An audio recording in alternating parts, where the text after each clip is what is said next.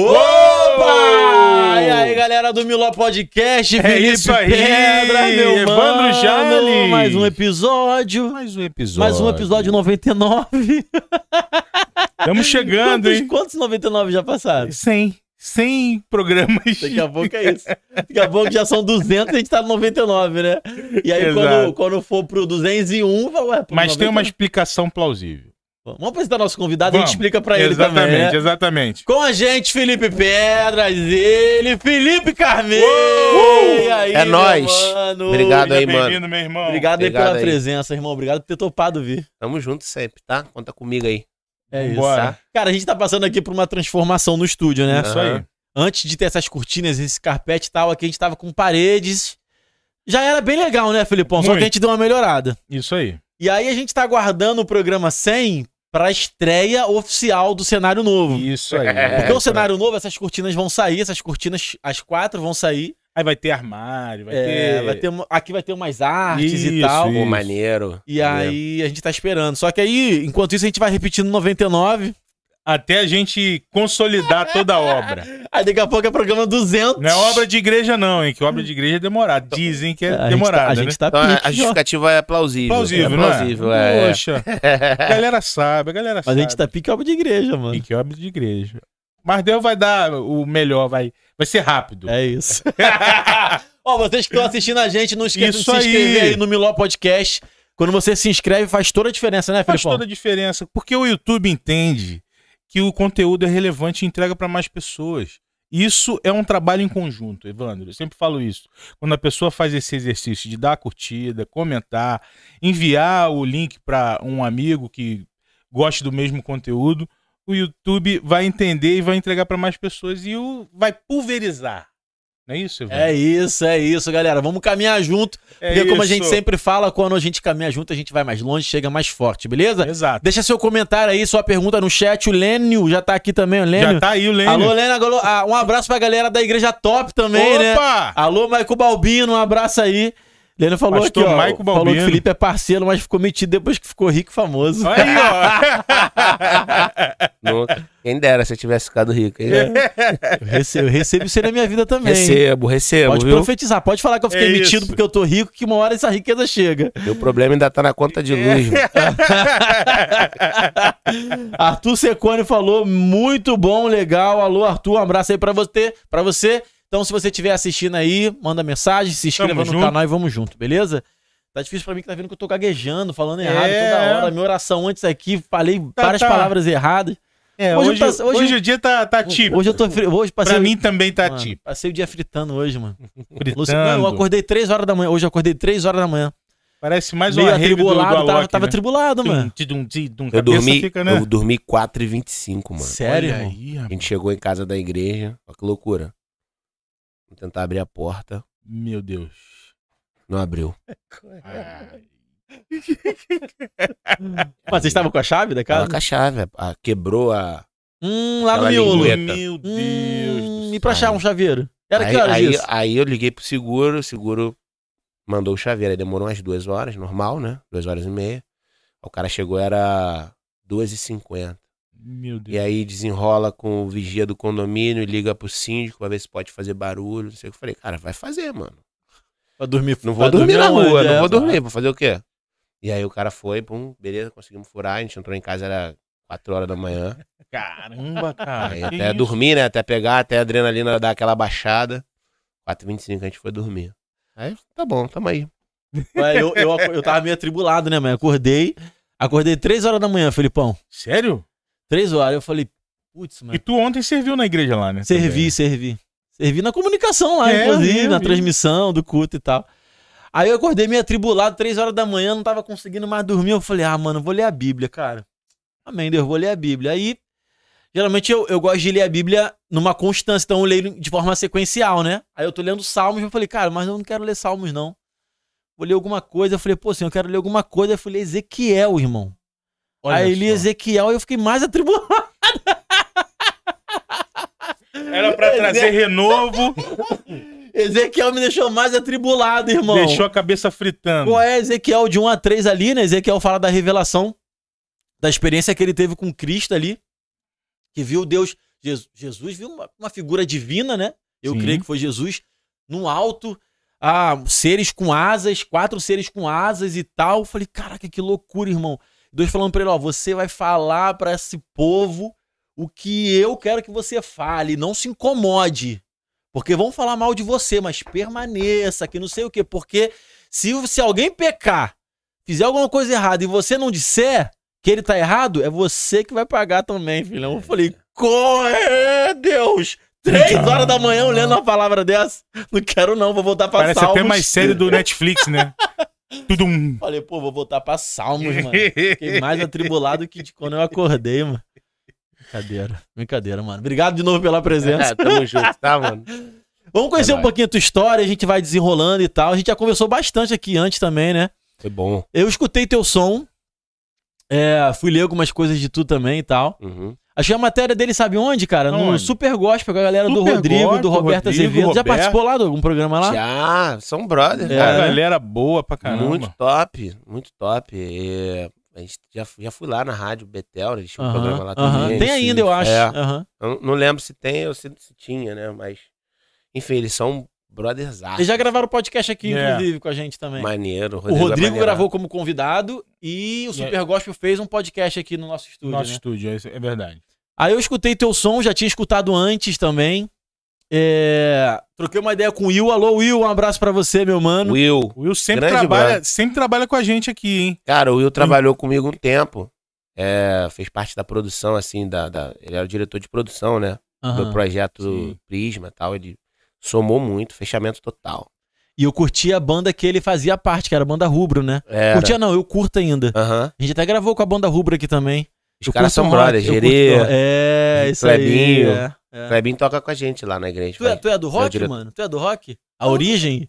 Cara, a minha origem eu sou do pagode, né? Olha É que mesmo? loucura. Olha só. É. Mas assim, bem novo, né? Bem pequeno. Mas pagodão aquele Ah. da década de 90? É, aquele pagode de, de roda ali, né? Tem vários Eu- louvores Não, que eu gosto tipo, do ali, tipo né? Travessos. É, É mais, isso, mais antigo, né? É, essas coisas de arte popular, lindo ali e tal. Vim dali, né? Aham. Então. É que a gente curte, a gente curte, né? É. Eu curti muito, a gente sempre É. fala qual é o louvor, qual é o louvor que, que, que é. É. bom, fala um louvor aí. Inaraí? Louvorzão, mano. Ou esse louvor é... É. Eu vim dali, cara. Então, assim, sei lá, tinha seis, sete anos, na média, assim. E aí, meu pai, minha mãe, eles tinham amigos que tinham um bar, né? Minha mãe não era, não tinha se convertido ainda Uhum, e tal. uhum. E aí, eles iam pra lá no domingo, mas não era pra beber nem nada, não, não é pra encher a cara, não. Ficavam lá na casa dos amigos, né? Então, o Coroa tinha um. Tinha um pagode que rolava todo domingo. Então ia uma galera pra lá, tipo, os caras que tocavam com Zeca, com não sei quem, os caras iam pra lá pra fazer aquela roda. Então, eu via muito aquilo, né? Então, assim, meu primeiro contato com a música, assim, de- de questão de instrumento, tocar e tal, foi o pagode mesmo. Então, Uhum. esse, esse coroa que era amigo dos meus pais, ele viu assim que eu tinha aquela coisa musical, pegava um pandeirinho, ficava ali no meio da roda querendo tocar e tal. Pô, aí falou pro meu pai, esse moleque aí gosta de, do, do lance, hein? Aí meu pai foi vendo também, desenvolvendo, aí eu inter- me interessei pelo cavaquinho. Pô, cara, cara, assim, na verdade, a minha experiência musical, família influencia muito, né? É. Ah, eu tinha um tio, tinha não, tem um tio que minha experiência musical era com samba, mas um samba que, tipo, nem sei nem quem canta, mas, mas escutei muito Jovem Guarda, cara. Roberto Carlos, Erasmo, a Raul Seixas, que era mais o rockzão, foi meu primeiro contato com o rock, foi com o. Raul. Que depois, inclusive, tem várias teorias com o Raul, né? Muita Falando coisa. que ele, é, eu tava era- vendo um dia falando que ele era é, satanista e tal, com né? aquele cara lá, o Paulo Coelho, né? É, é, isso Era um mesmo. lance louco. É, Cara, isso tem uma história até meio louca do, do meu pai, mano, com esse lance. Meu pai era meio fã do, do, Raul Seixas? do Raul Seixas. Meio Ah. não, né? Ele curtia pra caramba esse lance. E na época que eles tinham esse negócio, acho que era a Sociedade Alternativa. Aham, aham. Meu pai tinha um grupo de amigos. Isso era antes de casar, bem antes, né? Acho que não tinha nem conhecido meu- minha mãe ainda. Enfim, esse lance de Sociedade Alternativa, os caras eram meio doidos, assim, os, os amigos do meu pai. E eles ficavam estudando sobre essas paradas que os caras pregavam, entendeu? Os caras tinham uns lances aí, uma seita louca aí. Aham. E aí pregava e eles ficavam o dia todo lá estudando. Meu pai ficou por muito tempo acreditando em lance de reencarnação, né? Até ele ter a experiência que ele teve com Jesus aí no fim da vida dele já. E aí, enfim, foi quando ele se converteu, né, de fato. Mas ficou, acho que, toda a parte da vida dele ali crendo nesse lance de reencarnação. Então era uma coisa que era, foi bem influenciado por essa Aham. parada aí do, do, do sociedade alternativa, assim. Não, e se for ver algumas letras do Raul Seixas, né, mano? É. A própria alterna... a sociedade alternativa, né? Viva, Ah, eu- essa- viva a sociedade alternativa. É. É, parada assim? Eu nasci há 10 mil anos atrás. É. Aí ele fala: Eu vi Cristo ser crucificado. Vira o amor nascer e ser assassinado, qual é, Aí. irmão? É. É. E aí, meu pai falava que essa música aí, ele falava, tipo, que o espírito era antigo, né? O, no caso, Aham. ia reencarnando. Então, Aham. por isso que ele falava que ele via as paradas. Aí já tem outra linha que os caras falam que era o próprio Satanás, né? Que É. nasceu há 10 mil anos atrás. Então, assim, Tem a teoria. galera vai trazendo. Aí a gente teoria. vai entrar na teoria É. da conspiração louca. Mas a minha, a minha primeira experiência musical foi com essa galera. Aí depois eu fui pro pagodão, aqueles pagodões da década de 90 mesmo, que era catinguelê, arte popular. Era metade, né? Era metade de... a gente já falei aqui várias Só vezes. louvor bom, É, só que louvor tipo, bom. Hélio, o namorado dela, não sei se você conhece esse louvor. Conheço. Hélio, o namorado Foi dela. o ministro. Maneirão quando embarcam, né? É, vai, quando embarcam é maneirão. Foi o Ministério de Louvor, que loucura. Não, Que que loucura. Acho que é que loucura mesmo. É, né? Ministério de Louvor, que loucura. Ai, meu Deus. Muito doideira. bom, muito Aí bom. depois fui fui pro rock. Aí eu sou do rock até hoje. É o É, estilo é- musical que eu mais escuto. E é, eu fui adolescente ali na, na década de 2000 ali, né? Então teve um movimento muito grande ali, 2000 a 2006, 2007, do rock muito forte, né? Uhum. Teve também, a, teve também a galera do boy band que eu não gostava muito, não. né? Nessa época também, Nessa né? época, Backstreet Ficava Boys, dividindo legal ali. NSYNC, é. Mas Então, ao é- mesmo tempo, nessa época, era muito forte uma galera que tocou, inclusive, no, no Rock in Rio, né? Green Day, aham. que eu escutava Total, muito. total. é, Foo Fighter, por aí vai. Aí Tocou nessa época, de Aham, 2000 a aham. 2000. Ele já era, já tinha um Creed. sucesso. É. É. E aí a galera ficava meio dividida entre a boy band ali, entre o rock. O rock tinha uma. Era fortaço assim na cena, né? Enfim. Também fui influenciado muito nessa época aí pelo rock, assim, Red Hot, esses caras, né? aham. Mas o lance de cantar foi quando? Cara, então assim. Cantar, cê- cantar pra viver, assim, né? É, foi, o que, que aconteceu? Eu sempre cantei, né? Sempre fui aquele moleque que tocava um cavaquinho ali, cantava, depois peguei o violão e tal. Quando eu fui pra igreja, aí eu tive uma experiência assim. Minha mãe, ela era testemunha de Jeová, só que ela já tinha tido um, um contato com a igreja, sacou? Uhum. Isso eu tinha uns 14 anos, mais ou menos. Ela já tinha tido um contato com a igreja e tal. E aí ela voltou, né? Tipo, uma amiga dela se, se reaproximou e tal. E aí começou a, a pregar pra minha mãe ali, né? Então a gente começou a ir pra Assembleia de Deus. Aí quando eu cheguei na Assembleia de Deus, cara, era, uma- era a Assembleia de Deus de Cordovil. Lá tinha um lance de, de orquestra, né? Mano, eu nunca tinha visto nada igual, mano. Maneiro. Aí, quando eu cheguei no culto assim, foi um culto de domingo, cara. Caraca, aquela experiência aí, a, a, a mina cantando. E ela cantava com umas tensões de blues. Hoje eu entendo, né? Assim, Aham. os lances de blues, assim. Só que pra mim, eu não, eu não era um, um moleque, assim, que entendia daquele tipo de música ali, né? Tava acostumado com outro lance. Só que, assim, soava maravilhosamente bem, assim, a orquestra tocando. Cara, aquilo ali entrou no meu coração de uma forma, enfim.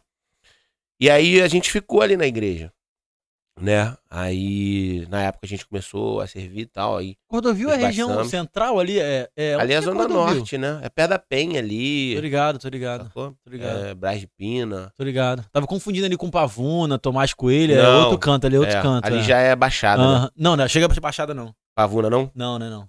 É colado com a Baixada, né? Mas não é não. Que É Zona Pavuna, colada, é Zona Norte, é. É Zona Norte, então. Colado tem São João de Meriti, que já é a Baixada. É, é É. do lado ali. É, é. Então, é... Daí, cara, a gente começou a servir ali e tal. Enfim, perdi até o raciocínio aqui. Esqueci que eu tava falando. Tava falando da tua trajetória Ah, na tá. música. Isso aí. Aí, Aí, tu viu a menina cantando uma pegada de É. blues e tal. aí eu cheguei na menina lá da... Que era uma das líderes lá da orquestra. Aí falei com ela, pô, como é que eu faço pra cantar, sei lá, tocar? Alguma coisa assim. Eu perguntei. Eu toco cavaquinho. Tá? Não tinha muita noção, né? Aí, não, pô, você tem que trocar um instrumento que faça parte da orquestra e tal. Tipo, era molequinho, né? Aham. 14 anos e tal. Aí eu comecei a fazer uma aula de canto lá. E acho que ah, foi sax na época também. Começou só que aí o sax eu não fui muito e tal, eu fui mais pro canto. Aí comecei a entrar nos adolescentes ali. Aí logo depois tava cantando ali nos adolescentes, nos jovens e tal. Eu fiquei aquele tempo ali, né? Aí fui estudar um pouquinho mais de canto fora, na escola de música. Enfim, então começou ali, assim, nessa coisa de cantar. É, mas não, não era um cara também não- que tinha essa. Não, não es- não estimava isso, né? Cantar. Era uma coisa da igreja. Foi algo que Deus colocou em mim, tocou, né? Me tocou. Então a gente teve aquela virada de chave ali. Minha mãe voltou pra igreja, né? Saiu da Estima Jeová e voltou aí à igreja. Uhum. E a gente se batizou e tal. Então ali foi um processo que, que eu passei ali mais pra estar ali dentro, né? Do ministério, dentro da igreja e tal. E ali eu fui desenvolvendo. Aí depois disso aí, eu nunca tive essa. é, nunca estimei isso. Ah, você é cantor e tal. Aí eu fui ser militar, né? Então, tipo, ali na Assembleia de Deus, nessas igrejas assim mais de bairro, né? Você tem muita essa influência, né? de- Aham. Os caras são militares. Tu foi pra onde? Pro exército? Eu fui pra Marinha, né? Pro Corpo de Fuzileiro Navais. É mesmo, mano. Tu fez prova então, Fiz né? prova, fiz prova. Eu fiz prova pra fuzileiro também. Fez? Só que eu não passei, não. Tu vê meu nível de inteligência. Não. Burrão, mano. Pô, Não, não tô falando que todo mundo que, que. Não tô falando que a prova é fácil nem nada. Mas é porque eu, fiz, mas eu, eu não estudava nada, né, cara? Não estudei nada pra fazer prova. é, eu dei uma Mas eu cheguei a fazer, eu cheguei a fazer. E eu tenho um primo meu que foi fuzileiro. Só que fuzileiro, o concurso, nunca foi pra. Ah, não era um trabalho fixo, era? Quando tu fez, já era fixo? Porque, por exemplo, É. meu primo fez pra fuzileiro, passou, só que era oito anos que ele podia ficar. Não, aí Não tem uma parada que... dessa? Então, aí porque lá tem um plano de carreira que é, tipo, o cara entra como soldado, né? E aí ele vai fazendo três anos depois faz uma prova pra cabo e tal. Mas tem que fazer prova. Aí tem que fazer. Se não fizer, aí sai. É, se o cara não tiver... é igual ESA, por exemplo, do Não. exército, que ele entra como sargento e aí fica pra sempre. ali. É, e aí tem também o sargento que entra na ESA, ele também é avaliado, né? Aham. Tipo assim, ele fica 10 anos, ele tem que ter 10 anos pra estabilizar. Então ele entra como terceiro sargento, então ele fica ali, mano, 10 anos como terceiro sargento. Qualquer coisa dentro das avaliações que ele tiver ali, um TAF baixo, alguma coisa assim, ele também é mandado embora. Então é basicamente a mesma coisa, né? Então, 10 anos o cara fica como sargento da ESA. É, praticamente ali o cara até chegar sargento são 9 anos, né? Aham. aham. na, na Marinha e tal. Enfim, então eu fui pra lá e aí eu fiquei seis anos, cara. Entendeu? Curtiu esse período? Pô, eu gostava, mano. É mesmo? Gostava. Pô, Galera de fuzileiro, galera que é fuzileiro geralmente vibra. é, porque eu entrava com essa expectativa mesmo, Aham. né? De, de, pô, de vibrar, de não sei o que e tal.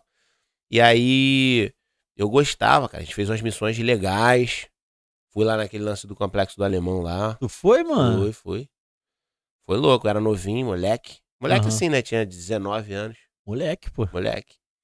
E aí, cara, era. A, a, a Marinha emprestou uns blindados, né? Se deu os blindados pro, pro, pro Estado e tal. Uhum. E aí, eu, nossa função era fazer a, a- a defesa ali dos blindados. Enfim. Chegou a ter alguma, algum confronto, alguma coisa, não? Então, o blindado subia lá na. Mas tu ia junto com o blindado? Aí ia dentro do blindado, só não desembarcava pra, Aham. Pra, junto com o BOP, né? O BOP Aham. desembarcava lá, enfim. E aí você ia naquela de fazer a defesa do blindado ali. E aí era louco. Aí, pô, fui em outras também, fui no Complexo da Maré, depois já perto de sair, né? Teve essa. Foi. Que o, o Estado cercou muito, assim, por conta da Olimpíada e da Copa, né? Então, em Uhum. 2013, mais ou menos, foi pra Maré lá. Que aí teve operações lá. Então, a Marinha apoiava muito o Estado nessa época. Mas foi legal, cara. Viajei pra caramba, assim. é, alguns estados, né? Tipo, Espírito Santo, Goiás. Viajava direto. Aí a gente viajava tanto que até enjoava, assim. De tanta viagem. E aí eu tava aqui. Isso era uma das coisas ruins, assim, na carreira, né? Tava aqui. E aí, pô, semana que vem a gente vai pra manobra tal em Goiás. E aí tu vai, fica 20 dias lá e tal, Aham. e mato e não sei o quê. E essa era a vida do cara. aham. Só que eu comecei a ficar meio. meio. É, como é que fala? Entediado. Não sei se é entediado a palavra. Mas eu desanimei um pouco porque foi quando meu pai teve um AVC. E aí. Eu pedi pra ficar em casa, não, não ir pra manobra. Porque meu pai tava, tinha acabado de ter um AVC, só que assim, não foi uma parada que afetou muito ele. Mas foi comprovado, levei o exame e tal. O comandante mandou ir pra manobra. Então aquilo ali me. Tipo assim, não precisava, entendeu? Eu podia ter ficado no quartel Uhum. ali, dando serviço no quartel. Teve uma galera que ficou, ficava. Entendeu? Só que ele não, mandou ir pra manobra. Aí aquilo ali me desanimou um pouco. Falei assim, pô, no momento que eu precisei, tipo, tô aqui, vibro pra caramba. No momento que eu precisei, os caras não me acolheram, entendeu? Então ali eu meio que dei uma desanimada. Ainda fiquei alguns anos e tal, mas. é, aí saí. Aí, aí foi quando eu é, entrei. Aí comecei a estudar produção musical, né? Sempre tive essa veia Ainda, ainda na Marinha. na Marinha. Eu tinha, molequinho, tinha um estúdio em casa, um homezinho assim. Então ali eu já tinha aquela. Já tava ali. Aí eu falei assim, cara, pô, eu gosto de produção musical, sou um cara que tô aqui, já tava na igreja, envolvido ali, né? Então, tipo, o militarismo era meu trabalho, mas na igreja eu tava envolvido, né? Cantando e tal, não sei o que. Eu falei, pô, vou fazer o seguinte. Eu vou pro lado da produção musical.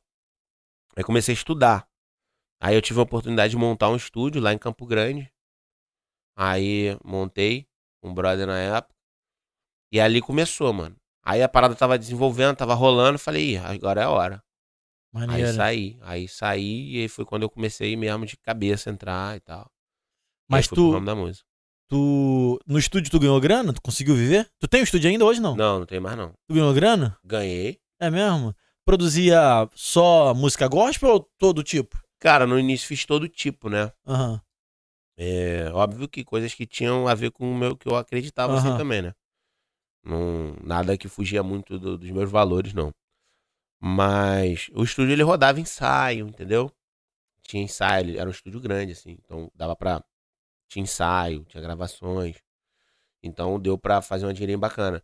Até que eu entrei na, na- em gravadoras, assim, né? Comecei a trabalhar com gravadoras por conta de alguns Como artistas. produtor. É. Saquei. Aí a parada foi desenvolvendo legal. Só que isso aí eu já tava bem. Bastante Uhum. tempo fora já. Já tava desenvolvendo bem o trabalho. Aí. E aí fiquei, cara, esse tempo. Só que aí, tipo assim, logo quando eu fui pro estúdio, aí veio também essa coisa. Cara, foi tudo andando colado, assim. Aí eu gravei um disco pra mim, foi o meu primeiro disco. E aí isso abriu muita porta, né? É, conheci muita gente assim no meio e tal, por causa desse disco. Aí fui desenvolvendo, fui conhecendo gente. Mas abriu porta porque tua música deu uma estourada, ficou conhecida, é isso? É, não, não foi estourada, assim, mas acho que pra galera local ali, Saquei. na época, peguei logo aquela fase do que o CD tava saindo pra, Aham. pra entrar plataforma digital, assim, Aham. sabe? E aí tu mostra tua identidade também, quem tu É. é, né, tua pegada musical. É que, tipo assim, eu tava muito fora do que a galera tava vindo. Aham. Então eu fui conhecendo a galera, produtor, não sei o quê. Produtor que eu digo, produtor de evento, né? Rádio, TV, não sei o que e tal. E ali eu fui conhecendo gente. Entendeu? Aí fui desenvolvendo ali, aí foi entrando, aí eu entrei mais como. Aí fui virando esse Carmen cantor, assim, né? Aí foi ali, foi desenvolvendo. Então ficou esse lado a lado esse produtor musical, né? Que tinha um estúdio, que já tava Uhum. trabalhando um tempo, e esse cara que gravou um CD que foi conhecendo gente, foi desenvolvendo. E aí chegou.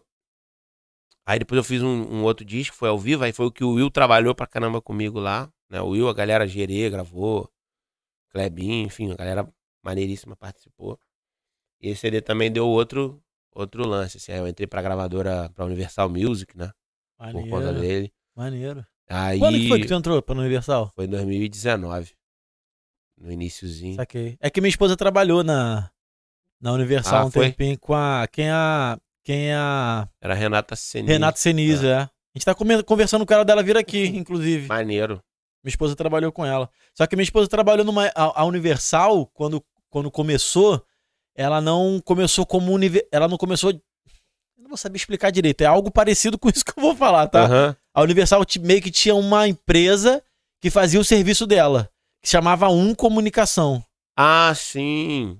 Aí minha esposa foi pra essa Um, que durou uns 6, 7 meses, assim, no mercado. Era tipo uma produtora que trabalhava Exatamente. com, com Aí, a produ... Eu aí essa. Um fechou, aí a Universal ficou como Universal mesmo negociando com a galera e tal. Aham. Sei que o Eli Soares é de lá até hoje, eu acho, né? É. Tá, tá no Universal ainda também? Não, Não, não tô tá, não. não. Não. É, aí minha esposa, tra... dependendo do Não ano, talvez rendi, né?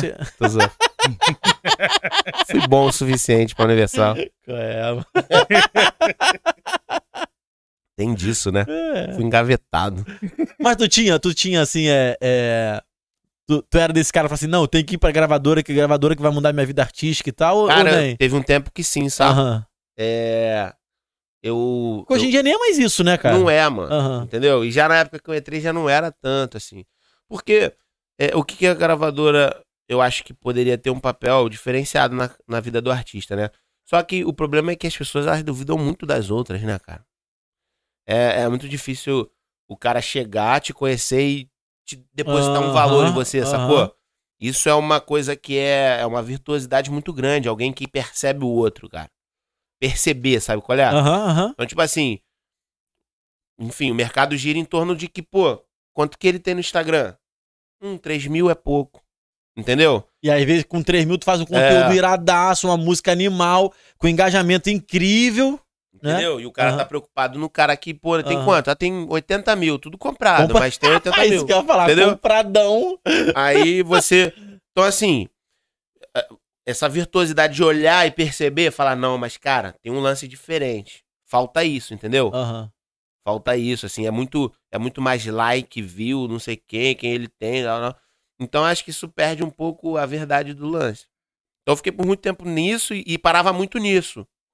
Sacou? Tinha um som legal, cara, pô, esse som é bom, mano, tal. Mas na parada não era percebido, entendeu? Mas assim, é, é fase pra você aprender também, né? E hoje em dia o papel da, da, da gravadora, ela, eu acho que ela podia somar muito mais com o cara nessa. Nisso aí, perceber o talento, né? Que é o que acontece na gringa, né, cara? Você vê. Pô, você vê. Ontem eu tava vendo o show da Dua Lipa, mano. Pô, a mina tem 27 anos, assim, showzaço, entendeu? Você vê que tem Tu uma viu- tu musicalidade. viu o foi percebida. Tu viu o Coldplay? Pô, surreal, mano. Ué, irmão. Foi um culto show, aquilo ali, né? irmão, que show incrível, O cara. Chris tira, Martin mano. até ministrou assim, no, no- abraçado, assim, com, É, pode com crer. fã. Não, mano, mas eu e o Filipão, a gente conversou muito, assim, ontem, né? Ontem É. a gente almoçou junto. A, a gente conversou até, até do que ó, o meio gospel poderia aproveitar em termos de organização, de show e tal. Uhum. Utilizando como referência essas bandas seculares, Com sabe? certeza. Assim, a excelência, irmão, do que fez o Coldplay é absurdo, mano. Cara, como é que é? O cara- cara entrega uma experiência pro público mesmo, Pô, né? total. E eles, e eles, eles, eles, é... Isso provavelmente é, é- é no contrato, né? Tipo assim, não, a gente precisa entregar uma experiência boa. Então o nosso palco é estendido, Aham. então o show vai ser assim e tal, não sei o quê. Ah, mas pô, será que tem como fazer o show sem ser o palco estendido? Pô, não tem. Entendeu? Porque os caras sabem que o palco estendido vai jogar o cara no meio da galera. Uhum. Então vai trazer essa experiência. Pô, o cara se entrega mesmo. Os caras não tá chovendo pra caramba, É. os caras botam o piano lá, mano. É. Se ficar ruim, Problema. depois a gente compra outro, entendeu? Aham. Então os caras assim. E, e é aquilo, mano. É o show dos caras. Quantas horas? Pô, duas horas de show. Às vezes eu não gosto que o cara faz um evento. Aí vamos botar aqui um monte de, de pequenos artistas aqui e bota um grandão. Mas os pequenos artistas, cada um canta duas músicas. Aí vira aquela. Aquela bagunçona, né? Aham. Faz um negócio assim, pô, vamos pegar um pequeno local maneiro, bom, cadê? Pô, legal, vamos deixar esse cara fazer um show ali de 50 minutos. Aí bota um outro, e aí bota o artista Aham. principal. Então acontece, mano, vamos botar 300 aqui e o artista principal. Show hoje em dia já tá difícil, né, Ah, mano? tá muito, né, mano? Assim, a galera. Eu acho uma pena, É. inclusive. Não sei se você curtia e tal. Pô, mas eu fui, eu fui. minha- quando eu era recém-convertida ali, cara. Uhum. Pô, fui em show do Oficina G3 algumas vezes, que eu curtia Tinha muito. muito, show, né? Tinha bastante show. Fruto Sagrado. Teve uma alta. E nem era uma banda que eu escutava tanto. Tinha uma música que eu conhecia, mas tinha show e ia de graça lá em Nova Iguaçu, então. Geralmente tinha show de graça lá no, no, no aeroporto lá, aeroclube, sei lá. Aham. Então ia muito. É ia porque muito. acho que a galera. É... Eu tô dizendo crente, mas sem preconceito, tá, Aham. gente? Sou crente também, mas. Porque a galera não tá acostumada a ir num show pago, entendeu? É tudo muito. É, é um tabu gigante, né? Você pagar pra um artista fazer um show, sabe? Então a galera tem muito disso, assim. Então, então a, a galera ficou estacionada naquilo. Pô, meu pastor chamou alguém na igreja e foi aquilo ali. Foi de graça, foi legal, a igreja investiu e tal, e acabou. Agora, você pegar um clube, fechar. Quem virou a chave disso aí foi o Thales na época, né? Uhum. Então ele começou a arrastar a multidão. O cara foi o Uhum. número um do Brasil, assim, como artista mesmo, né? Não era nem gospel, o número um do gospel, não. Ele era o artista número um do Brasil. Uhum. Então o cara abriu um show, aí a música dele não era mais aquela música gospel. Então ele era tipo Charlie Brown Jr., assim, Pode sacou? Pode crer. Então ele tava arrastando geral pra dentro do show dele.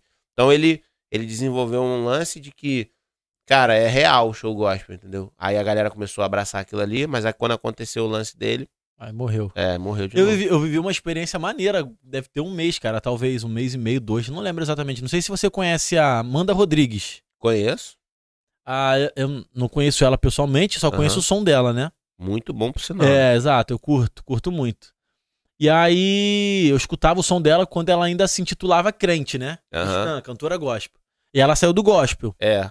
Tá cantando secular Agora agora. é manda, né? Manda. Manda, manda. E aí, eu- algumas pessoas que eu convivo, a- e a igreja, de uma maneira geral, a igreja evangélica no Brasil, discute muito sobre música secular e música gospel, né, cara? Uhum. Cristão tem que escutar música secular e tal, e aí cada igreja com a sua particularidade, cada líder ensina a sua ovelha o que tem que ensinar. E cada ovelha também consome o que acha que tem que consumir com relação à sua igreja. É, mas eu tenho alguns pensamentos sobre isso, e aí, quando eu Uhum. fui no show da Amanda, que já era Amanda, não era mais Amanda Rodrigues, eu, eu, eu fiquei pensando, tive, me deu uma loucura lá, uma loucura não, uns pensamentos assim, porque eu já conversei com algumas pessoas que são totalmente contra cristãos escutar música secular. Uhum. Porque algumas pessoas defenderam a tese da origem da música. Uhum. Por mais que a letra da música não fale nada de explícito, nada de complicado, a origem da música não nasceu para adoração a Deus, sacou? Uhum. Ah, mas beleza. Aí a Amanda Rodrigues, tá, como manda, tava tocando música que quando ela compôs, ela ainda era cantora evangélica, sacou? Aham. Aí no caso se inverteu o, o, o, o quadro, o painel. O propósito. O propósito, Aham. porque então a música nasceu como com o sentido de adorar a Deus, mas naquele contexto ela não tava a música que foi nascida pra adorar a Deus, ela não tava pra adoração a Deus, Aham. tava pra uma música de entretenimento pra quem tava ouvindo. Aham. Maluquice, né, É mano? muito Não louco. sei se você tá entendendo o que eu tô falando, tá ligado? Tô entendendo. E, e esse que eu acho que é o grande lance mesmo, acho que da, da, da, é, da virtude do ser humano, né, cara? Porque assim, a música ela deixou de ser algo que você consome porque é legal, assim, eu digo musical. A música ela tem um discurso, né, hoje em Uhum, dia. uhum. Então você consome porque ela fala o que você acredita, Aham, entendeu? Então assim, é, eu sou um cara que, mano, escuto muita música secular, bicho. Ah, eu escuto também. Entendeu? Não tenho vergonha nenhuma de falar. Também. Só que, mano, eu escuto aquilo que reflete o que eu acredito como valor. Aham. Entendeu? Então, assim, exemplo, eu tava vendo um cara, tipo, nada contra o som, nada contra o cara, mas contra a. O que é pregado, entendeu, mano? E é muito perigoso. Tipo assim, o Post Malone. Tipo assim, é um cara que, mano, é um talento, indiscutível, né? E só que assim, mano, o cara prega na, na música dele muita coisa que, mano, vai Uhum. contra o meu valor, entendeu? Uhum, uhum. Então, tipo assim, quem eu estou sendo pra influenciar, tipo, a juventude, entendeu? Não não tem nenhum problema eu cantar música de amor, cara. Não tem nenhum problema eu cantar alguma coisa que fala uma verdade da minha vida.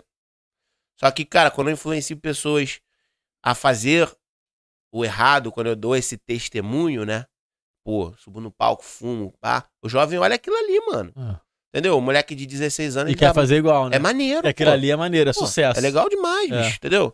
Fumar, beber, pô, olha que irado, bicho. Os caras vai com um pijama pra fazer o show no Rock in Rio, entendeu? E aí você vê, é, é, essa, pra mim é isso, é, é esse valor, né? Tipo assim, então, tipo assim, o Paulo disse que tudo era lícito, mas nem tudo convém, né? Então, tipo assim, pô, mano, é lícito eu olhar, eu ouvir o, o Post Malone? Me convém ouvir? É, é a verdade que eu, eu acredito? Sou crente, eu acredito nisso? Beber, fumar? Entendeu? Então, pô, não é a parada que vai estar na minha playlist. Agora, o Coldplay. Tá ligado? A Uhum. proposta dos caras. o- Então, tipo assim, a verdade dos caras. O cara fez o show, tava lá na. Foi onde? Copacabana que eles estavam? Ipanema. O cara tava assistindo um músico de rua. Então o cara tá preocupado assim, vamos ver a, a verdade, o que tá acontecendo, sabe? Então tem aquele lance do. do e pra- provavelmente pensei isso hoje. Falei, pô, o cara tem o lance aqui, ele chegou, né? Onde muito artista queria estar. mas ele tá olhando pro cara Pô, irmão, isso é que incrível, tá né, lá cara? embaixo, que ele fala assim: a verdade tá ali, mano. Pô, é isso aí. Entendeu? Não é sobre o que eu bebo, o que eu fumo, ou o que eu prego em relação a sexo, drogas e rock and roll, mas é o que eu acredito. Então, às vezes, eu tô com meu violãozinho aqui cantando na, no centro do Rio ali, mas tô falando uma coisa de verdade, entendeu? Eu acho que É, a e- música tá aí. E a arte, a arte, ela não tem tamanho, né, cara? Não. A arte é arte. A arte é a expressão do que você quer contar pro mundo sobre como você enxerga o mundo. Ah, então, o que o Coldplay fez no Rock in Rio foi arte, artístico. Uhum. Mas o que, o que eu vejo, por exemplo, quando eu pego o metrô, uma galera fazendo som pra ganhar um trocado, é arte tanto quanto É. o Coldplay no Rock in Rio, sacou? Aham. Então, arte não tem tamanho Não tem. né? A arte é, É arte, arte. por si só. É isso aí. E cada, cada, cada espaço, cada artista tem a sua peculiaridade, a sua particularidade, né? Aham. E eu acho isso incrível, cara. Eu acho isso incrível. E eu acho que isso, às vezes, falta, falta no, no, no gospel, sacou? E aí vai além de música, Uhum. sacou? Eu acho que existe pouca camaradagem no gospel, sabe, mano? Ah, sim, mano. Existe pouca assim, pô, irmão, eu cheguei num lugar altão. Eu quero fortalecer a cena pra que outras pessoas cheguem altão igual a mim. Vamos junto. Vamos Né? junto. Falta, mano. Falta, né, cara? E acho que falta pra tudo, para pro, pro, pro cantor gospel, pra outras Uhum. igrejas serem fortalecidas, Sim, sim. né, para outros ministérios, pra que outros estúdios de podcast surjam, pra que outros produtores musicais surjam. É sempre aquela velha frase. Minha mãe falava muito: farinha pouca, meu pirão primeiro. É. Né? Tipo. Então, assim, cheguei, mano. Foi difícil pra caramba pra mim. Rala aí. Entendeu? Tive que fazer tal coisa e tal. E não é assim, né? A gente vê o movimento sertanejo cresceu tanto porque os caras. Uhum. Ainda que fosse um interesse financeiro, sabe qual é? Os Aham. caras tinham interesse. Aham. Pô, eu sei que se eu vim pra cá e trouxer mais dois e fizer parte do contrato dos dois, vai acontecer pra mim. Mas a gente tem um propósito, acho que muito maior na igreja, né? Que não é sobre o que eu sei fazer, o que eu posso fazer. Então eu venho junto, mas Deus tem algo pra falar através de você também, entendeu? Então você vem junto comigo aqui, porque Deus tem alguma coisa em você que Deus vai usar pra falar com alguém. Então vem, vem comigo, entendeu? Quando o sertanejo olha pelo lado do contrato financeiro ali, o que que pode participar de, de porcentagem e tal, a gente olha como propósito, né? Vem comigo pra gente falar de Jesus junto, cara, a verdade, o que a gente acredita e tal. E tem algo que Deus vai falar através de você que não vai ser comigo, não vai ser do que eu posso fazer. Entendeu? E aí falta isso, entendeu? Aí virou muito business a parada, entendeu? Uhum. Virou muito tipo assim, pô, eu cheguei, sou brabo, tenho 70 milhões no Instagram, sou o maior cantor gospel, sou o número um do gospel no Spotify, não ajudo ninguém. É Se eu for ajudar alguém é porque alguém já tá, já tá maneirinho, já tá legal, e vai ser hype eu colar com aquele ali, né? Porque aí vai mostrar que eu sou legalzinho também, bacana. complicado, né? Eu É, aqui- mano. É, Aqui a gente, a gente fala aqui direto, mano, assim, que. ah, com relação ao podcast que a gente tá fazendo, né? uhum. Se você for parar pra pensar, quantos podcasts cristãos existem no, no Brasil aí? Imagino que exista muitos, Uhum. mas que talvez a gente não conheça. Mas conhecidos são quantos, cara? Fala aí, tu sabe algum conhecido de cabeça? Cara, vocês e Que eu não somos o- conhecidos, o que nós não somos conhecidos. Mas será? Esperando, é, esperamos ser, exato, em algum Vai momento. É, e o Hub Podcast, né? Que é o- os caras do Morada, né? Exato. É o que eu Ah, sei, assim. eu, eu, sei- eu sei que tem o Positivamente, Isso. Positivamente que é a também. Karina Bach que faz. É. E tem o Dizoscope, que no canal dele ele não faz só podcast, né? Ele faz um É, bocado são- de coisa Aham. E de vez em quando ele põe um episódio de podcast lá também, que eu nem sei se ele tá fazendo mais, sabe, Filipão? Se ele Eu tá acho que fazendo. não. Não sei. Na não- pandemia ele tava fazendo. É, Na tava pandemia fazendo. ele tava fazendo, que ele fez, uns, fez um com PG que eu assisti. Ah, eu não sei se ele tá fazendo ainda. Mas imagina, irmão, no Brasil inteiro você tem três podcasts que são grandes, tá ligado? Qual é, irmão? Tem muito mais espaço pra mais Com podcast. certeza. Tem espaço pra tudo. Tem, É. né? Porque senão, a gente tá falando de. E não tô de- falando, num- não tô falando num cenário que, tipo assim, ah, eles têm que dar espaço pra gente, não. Não tô Não, falando isso, não, mano. Sim. Tô falando num contexto geral mesmo, até, até como um, um, um, ar de alerta pro consumidor, sacou? Pra É. quem tá consumindo. Porque vê lá o Hub, vê o Brunão Morado e fala, opa, esse é bom. Aí vê o Miló, pô, não conheço esse cara, não é bom. Pode ser que você não ache bom mesmo, tá? Mas não porque eu não sou conhecido, É sacou? bom sim, gente, é bom. é legal, hein? Assista outros episódios É pra tirar a conclusão. É. Nós temos 99 no mínimo aí. Assista todos, aí tu tira a tua conclusão. Vai- é, 99 mais de 99, É, 100. é. É. E aí, cara, o que acontece? A gente, a gente falando de gospel, né? Não vou falar gospel essa palavra, mas vou falar de evangelho. Aham. É, tudo é ferramenta, né? Como Deus pode operar. Então, cara, eu prego, eu canto, eu tenho uma música no Spotify, eu tenho um podcast, eu tenho, sei lá, um canal de alguma coisa no YouTube. Tudo é ferramenta. Cara, será que eu posso limitar o poder de Deus, sabe? Tipo, pô, vou fazer um podcast aqui, eu não vou ajudar ninguém, vou, vou ficar aqui na minha sozinho e limito. Porque é a mesma coisa que a gente tava conversando aqui. Cara, quando eu trago alguém, por exemplo, o que vocês falam aqui, o que vocês viveram, né? A, vida pessoal de cada um, a nossa vida pessoal. Tem experiências que, cara, pô, mano, vai, vai falar coisa que o Brunão Morada não vai falar lá, Uhum. entendeu? Uhum. Então, tipo, Deus, Deus usou muita coisa na tua vida, na vida do Felipe, na minha. Então, assim, é, hoje, hoje eu tenho acesso aqui no podcast com vocês aqui. A gente tem uma proximidade. Mas eu não tenho no, Brunão- no Brunão Morada. Não tô falando porque eu não tenho números, não. né? Aham, aham, Mas é uma linha muito distante aí. aham. O cara não deve nem saber que eu existo. Alô, Brunão Morada. Alô, Brunão. Eu existo aqui, De- tá? Nem a gente Beijo. também, tá? Alô, Brunão, queremos você aqui. Isso. Fazer igual o Danilo Gentili. É. Queremos você aqui. É. vem que vem. Enfim, mas eu falo assim, é, coisas que Deus trabalhou na vida dele, vai ser importante pra ele falar. Foram experiências pessoais, né? E isso gera fé na galera. E coisas que Deus fez na vida de vocês, que vai fazer vocês contarem aqui, vai estimular outras pessoas a crerem. Então, são ferramentas parecidas, mas que vão Diferente. chegando em É lugares E isso aí. até diferentes. pegadas, por exemplo, você como músico, você não lança a música igual lança o Diante do Trono. Não. O Diante do Trono não vai lançar uma música igual o É. Fruto Sagrado que tá lançando umas Exato. músicas novas aí de novo, né? Aham. Existem as pegadas e os conteúdos que são diferentes também, né? Por Aham. exemplo, positivamente, eu acho que tem uma pegada bem mais bíblia, assim, sabe? Aham. Do que a gente, por exemplo. Que a nossa, qual é a nossa proposta? A nossa proposta aqui é mostrar a pluralidade do evangelho e como ele é vivido no dia a dia, Pô, isso é top. sacou? Então, assim, meu irmão, o crente ele pega ônibus, o crente fica com raiva no trânsito, o crente atrasa a conta, né? O crente, na hora que tá fazendo um podcast, dá problema no Dá áudio. problema no áudio.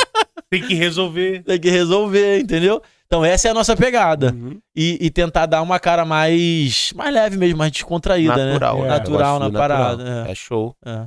Entendeu? Existem as verdades sociais que o crente passa, né? Exato. Já É isso inserido no mundo, né? Exato. Igual eu falei pra Exato. tu, se eu fosse rico, meu problema ainda não era conta de luz, né, bicho?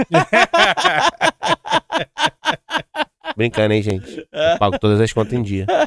Parcelado, porque atrasaram É. cinco. É. Aí adiantou pra frente. Aí pra a dívida cortar. mas tá pagando todo mês, né? Enfim, mas assim, é- são verdades, cara, entendeu? São verdades e eu acho que isso tem que ser compartilhado.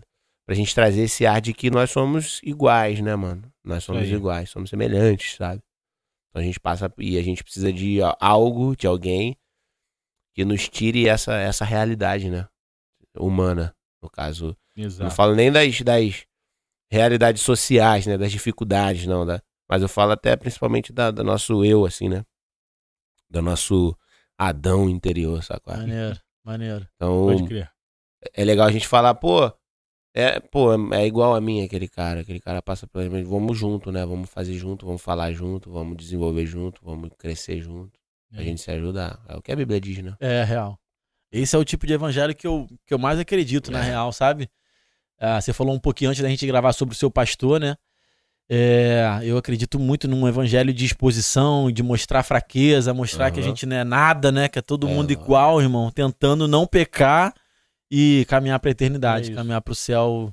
De Bom não forma- sou eu, né, cara? É, É. o poder que opera em mim, É né? isso. Né? É isso. É esse que é o lance, né? E a gente se. E se tem alguma coisa boa nisso, é porque ele fez. É isso aí, né? mano. Entendeu? Não tem.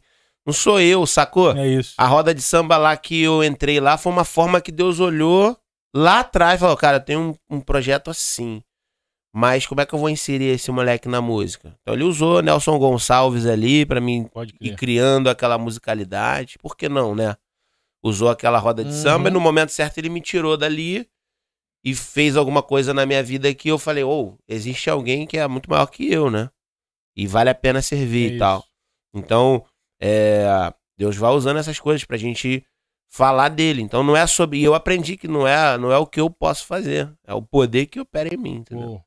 Que é bom. É, outro dia eu, um- eu escutei um pastor perguntar ah, se alguém na igreja teria coragem. Assim, alguém aqui tem coragem de ser exposto ao ponto de ficar em cima do púlpito na frente da igreja inteira e aparecer como uma telinha de audiovisual de televisão, assim, ó. Tudo que você pensou nas últimas 48 horas. Alguém tem coragem aí? tu acha que alguém levantou o Deixa, braço, irmão? É. Tu acha que alguém levantou o braço? Você tá maluco, não tem como. Isso aí mostra o quanto a gente é Vulnerável. vulnerável, mano. Ah. Tá doido. Eu não teria coragem. Teria coragem? Não vou falar que eu não teria coragem, mas com certeza teria falhas ali. Se tivesse que mostrar mesmo, vai mostrar. Então, vai lá. Teria coragem só se todo mundo fosse obrigado. Exatamente. Pode Ó, colocar todo aí. mundo é obrigado a, a mostrar na telinha aqui o que pensou nas últimas 48 horas. Pode Falar, colocar opa, tá aí. beleza, então Se- vou lá. Se é Tá isso vendo? que tem que Tá ser. vendo? Meio Black Mirror, né, mano? É, total, real, total. real. Tu curte Black Mirror? Pô, demais, é. É Isso bonzão, aí, né? pô.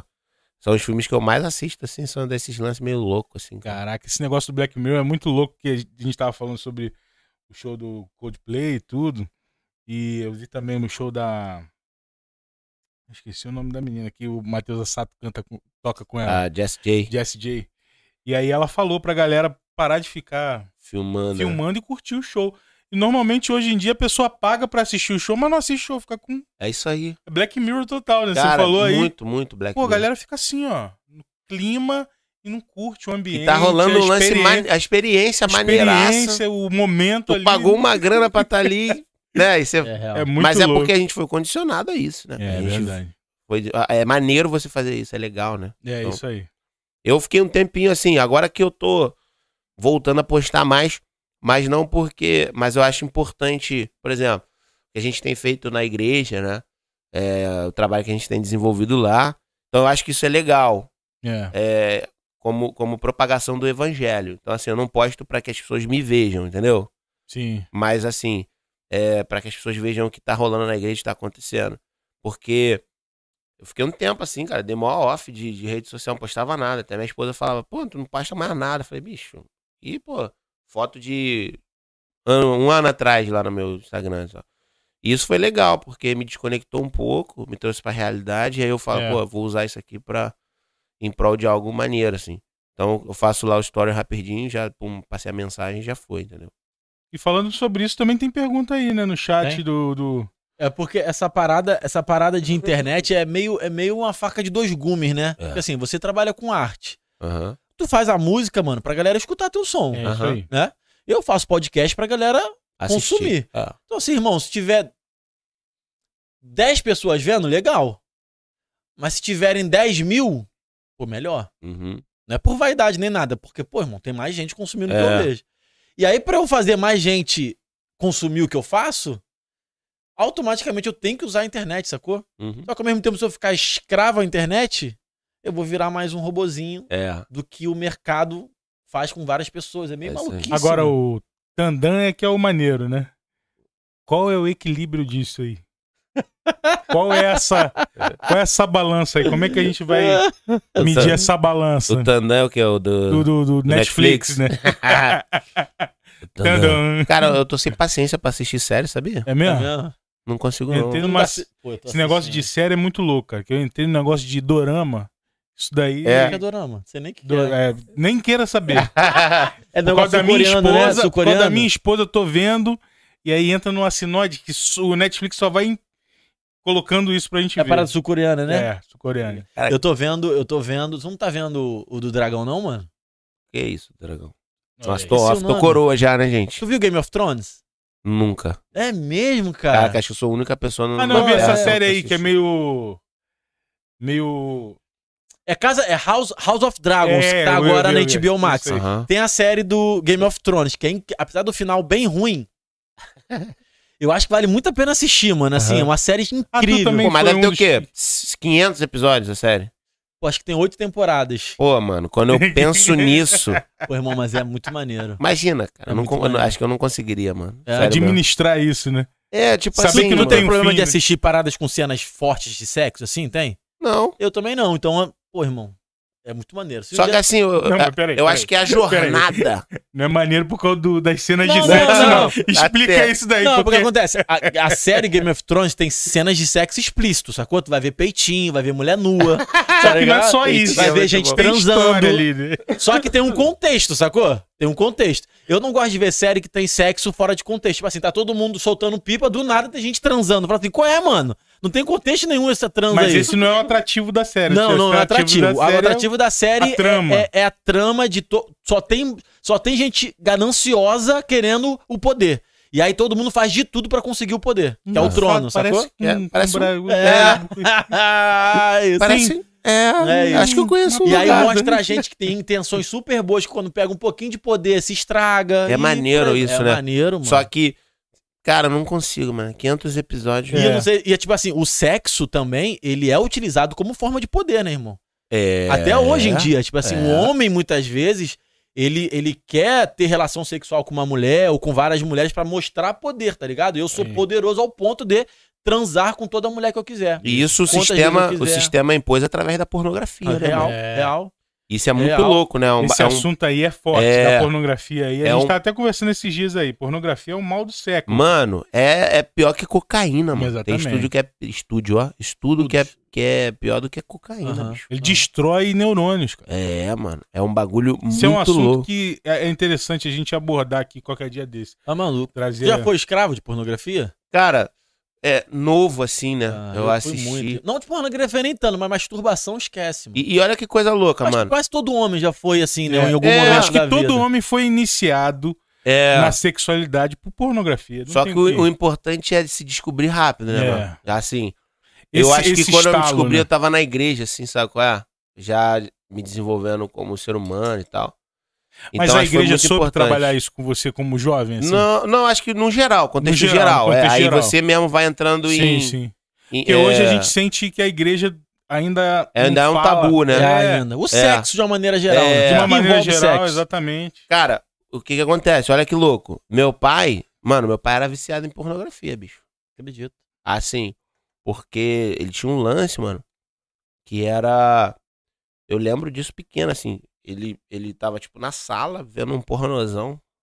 E minha mãe no quarto, assim, sabe? Mentira, é Meu Deus do céu. E aí, às vezes, ele falava assim, pô, chega aí. Aí eu ia lá, tipo, me também. assustava, assim, com, com a cena. Mas aquela parada, pô, era novo, assim, né? É. Então, é... Aí eu acho que aquela coisa da escola, né? Aí uma vez eu lembro um maluco falando, pô, não sei o que, assistiu pornô. Aí tu, tu associa, pô, meu pai assiste, é legal, então.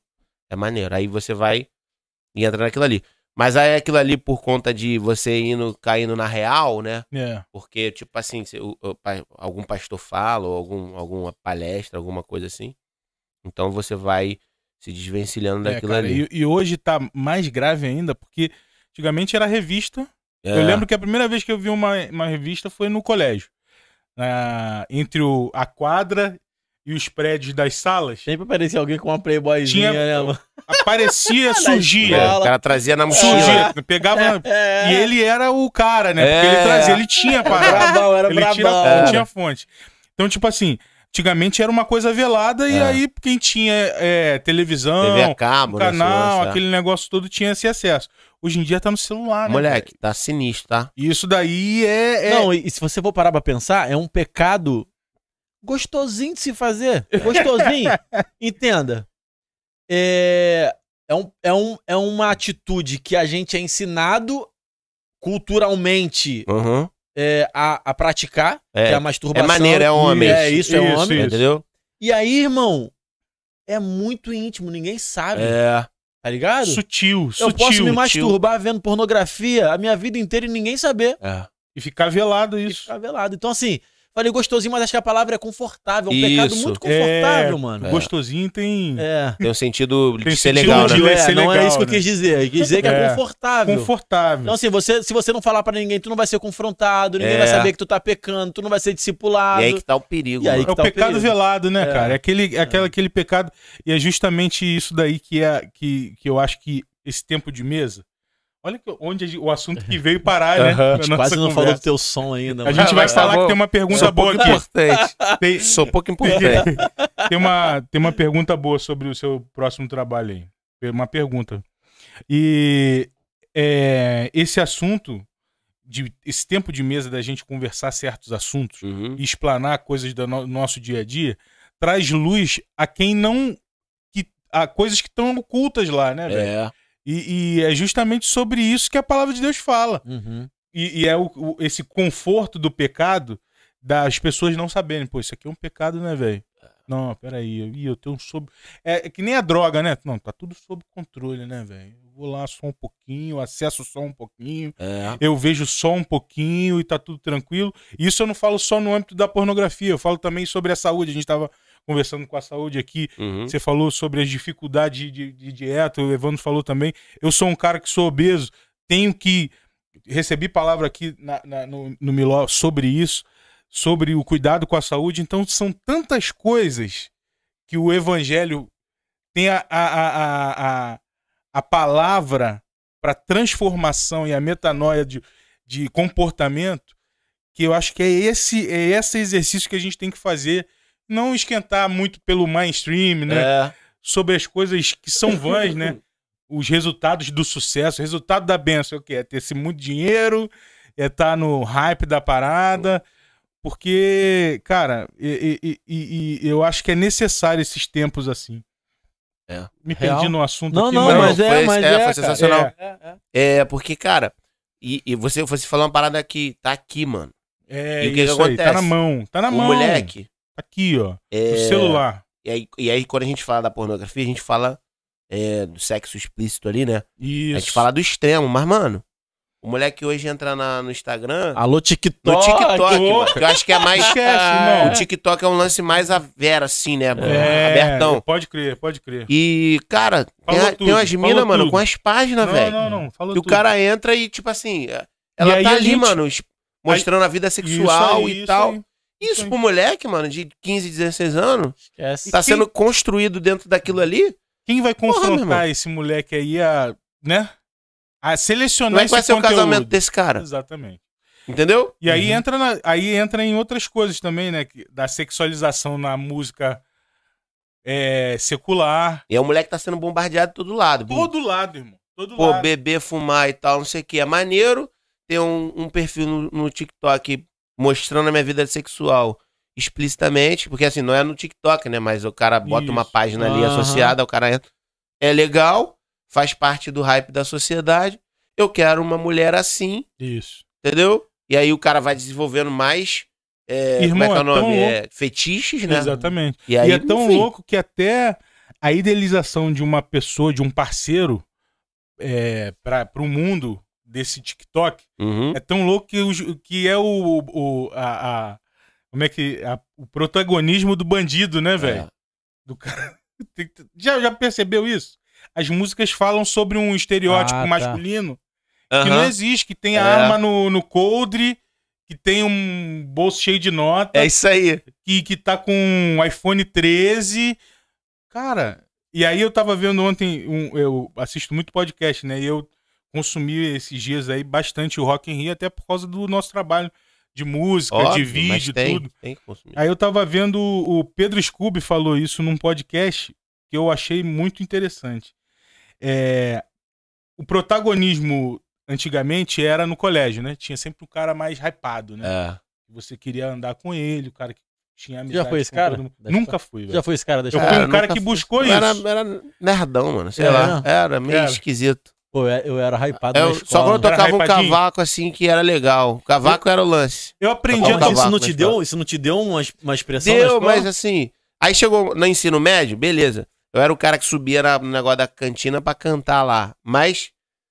Não sei, cara. Não foi um cara. Era normal na escola, assim. Ah. Não era um cara que arrastava. multidões. Multidões, não. Sempre tem um cara assim, né? Uhum. Mas aí, cara, ele tava falando sobre isso. E hoje em dia, cara, nós temos a nossa própria emissora aqui nas mãos. Uhum. Que é, ele tava falando sobre os filhos dele, comentando.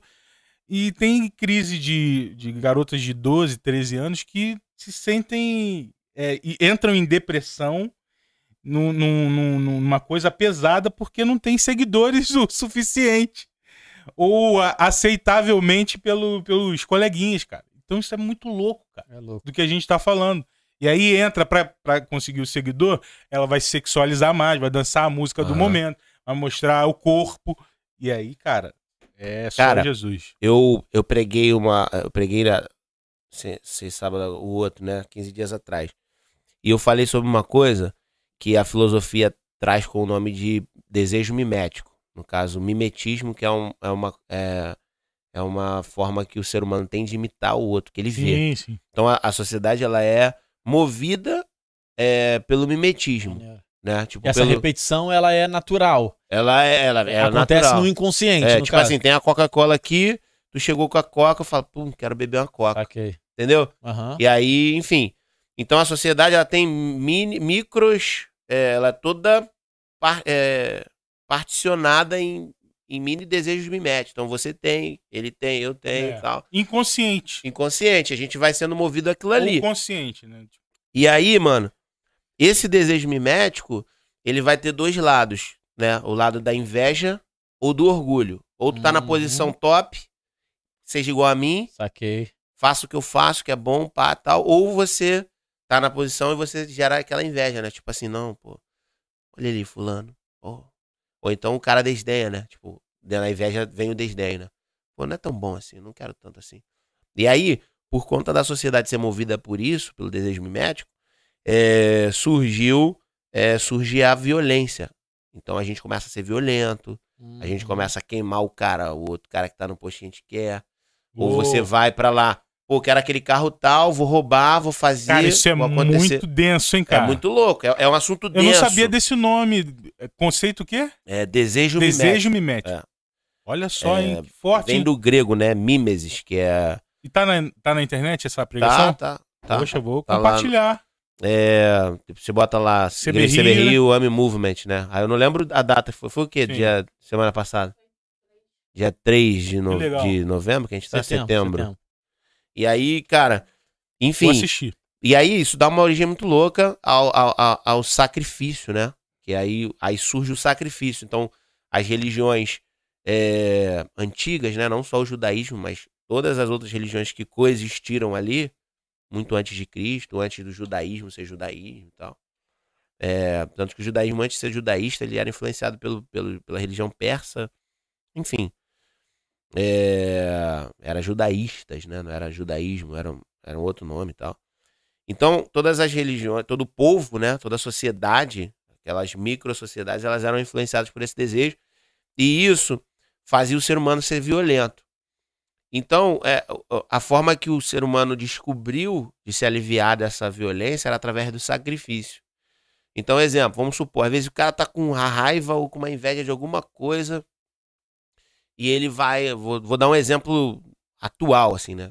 Pô, tô com raiva de fulano e tal, vou pra academia, vou descontar. Então você vai e faz aquela parada naquela intenção, sai da academia, você tá leve. Uhum. Pô, minha raiva foi embora.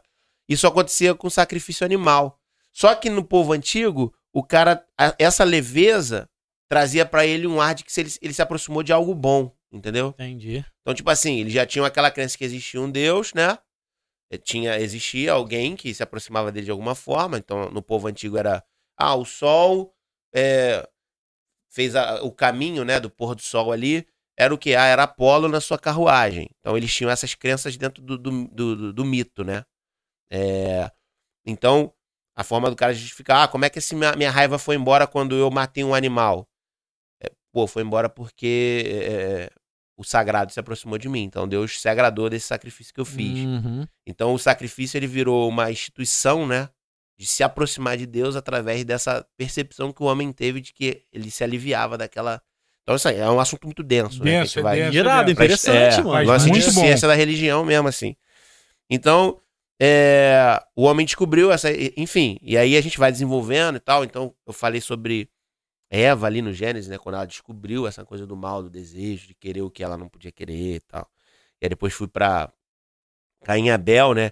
Que aí você vê ali a inveja em Caim.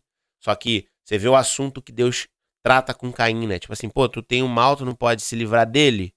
O pecado tá batendo na tua porta e tu vai pecar. Então, tipo, Caim- é, Deus dá uma ideia em Caim, ele, mesmo assim, mesmo com a ideia que Deus deu em Caim, ele vai lá e É. mata o irmão dele. Enfim, então ali você vê ali a sociedade sendo forjada através do desejo mimético. Cara, e aí é, vem Jesus e, e- e- se entrega por nós, né? Como sacrifício único, né? Então é, é o fato da gente estar aqui agora e falar assim, mano, aí Jesus é, é, se entregou por você, mano. Então, mas, pô, qual o sentido que isso faz? Isso faz o sentido que tudo aquilo que é aquela dor, aquela, aquela angústia, aquela raiva, você vai depositar sobre aquele sacrifício ali que vai levar essa tua Hum. amargura embora. Então, quando você olha para mais de Cristo, um Deus que faz sentido servir, né, cara? Melhor do que você que não tinha pecado, que não tinha nada, que o animal era isso, né? O, o- o cordeiro era. Enfim, os animais que não tinha nada a ver com a tua dor, bicho. Entendeu? Você tava com raiva do cara aqui e você matava esse animal que não tinha nada a ver com a tua dor. E Deus se aproximou de você. Então, Jesus faz esse sacrifício para que a gente tenha esse, Irado, esse alívio, né? Muito bom. Então, e a gente é movido, cara, num desejo mimético, sabe? Tipo assim, cara, eu quero uma coca, eu quero um carro bom, eu quero ter 70 milhões de plays no Spotify, eu quero ser o É. quinto do Spotify. Porque é bom, né? Porque é legal, status e tal. E Justamente, aí isso vai falta, gerando as nossas dores, né? justamente pela falta de ajuste e a percepção e, e- e- e- e metas, né? Aham, Que aí você vai usando outras pessoas como esse, com esse desejo, é isso aí. né? É isso aí. Pessoas que não tem que ser É muito seguidas, né? seguido, é isso aí. E aí a gente olha e fala, pô, é bom, mano. É bom, pô, pegada forte. É, né? bom chu- subir no palco e, e beber cerveja e fumar um cigarro, esquece. entendeu? Aham. Aí a gente vai, vai sendo influenciado, mano. É isso aí. É isso aí. Entendeu? Aí é o perigo da pornografia aqui, ó, no acesso aqui. Isso. Só que, pô, assim, isso aqui pode ser usado pro bem quanto pro mal. Exato. É Como tudo na nossa vida, né? Como tudo. É o que eu- a gente falou de valores, né? Então, eu tenho uma crença. Pô, minha música ela vai, usar, vai ser usada pro bem ou pro mal. Tudo me é lícito, mas nem tudo me convém. Então, pô, eu vou falar o que me convém, o que eu acredito como meu valor. Entendeu? E aí a nossa sociedade cada vez mais é, imersa na tecnologia. Cara, e você falando isso tudo aí, cara, é... que legal que, que você pode ter essa oportunidade de levar essa palavra para os jovens. Foi um culto de jovens, né? foi, foi. Porque é tão necessário, né? Uma, uma Muito. palavra esclarecedora e que traga a luz do conhecimento. É isso aí. Não é só um. Sua vida vai melhorar. É, É. Deus tá fazendo o melhor pra você. Exatamente. né? Tipo, a gente tem que falar do que a gente pode evitar, mano. Exatamente. E- Existe um mal enraizado no homem, Enraizado, cara, inerente do enraizado. homem ali, cara. que A filosofia já mostrou de várias vezes Exato. que vem, né? E tem vários polos, né?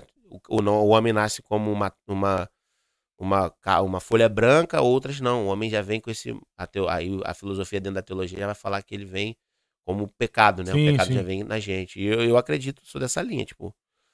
é, você nasce, mano, e você só se descobre. Você já tem aquilo ali. Né? Tipo assim, você descobre que o, o teu. Porque você vê, cara. Tipo assim, eu conheço histórias de, de crianças que demonstraram. é, cara, tipo, sei lá.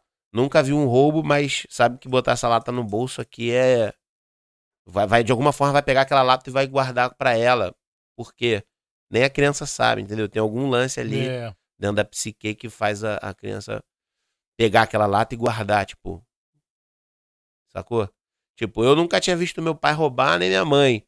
Mas um moleque uma vez apareceu com um bonequinho. Cara, eu peguei pra mim, bicho. Sacou? Outra história que eu tive. Loja americana. Tinha uns três anos de idade. Eu lembro até hoje da cena, mano. Peguei aquelas balinhas de doce de leite. Peguei na mão, segurei. Quando chegou lá fora, olha que, que louco, mano. Não sei o que, que era com segurança nem nada. Chegou lá fora, eu mostrei pra minha mãe aqui, mãe. Mano, ela desceu a lenha em mim. Tá maluco, não sei o que, vamos lá dentro. Aí eu lembro que ela me levou no segurança. Ó, ele pegou, não sei que, eu tô devolvendo, mas isso aqui não foi o jeito que eu criei, não sei o que, Então, tipo assim, sacou? Uma- um lance de isso é aconteceu bom, uma mano. parada. Aí o moleque com um bonequinho, assim, eu lembro até hoje, verde fluorescente, peguei pra mim, minha mãe viu. Isso aqui, isso aqui não é teu, nunca te dei, não. Me levou na frente da mãe do moleque, ó. Pegou a parada, não, não ensinei isso a ele e tal. Aí depois dessas cenas assim, aí eu fui, Fui entendeu? entendendo. Entendendo, é. Mas você vê que tinha um lance Aham. que vem, entendeu? Aham. Cara, e, e isso é. Isso é, é, o, o quão importante é a educação. A gente vai entrar em outro ponto também. É. Esse negócio da mãe, eu lembro também exatamente disso daí. Eu tava fazendo dever de casa e tinha uma borracha ou um- alguma lapiseira que tava dentro do meu estojo, Pô, me dá lá, mano. Pega, pega. Que tava, que tava dentro do meu estojo e, e não era parte do meu material de, de, de colégio. Aham. Minha mãe me ajudando ali na coisa falou assim: Isso aí é de quem? Não foi eu que comprei. É. Essa pegada. Que tu já assim, fica, ó, opa, errei. Opa, errei. Ó, você vai pegar amanhã e vai devolver É. pro teu colega e falar que você pegou.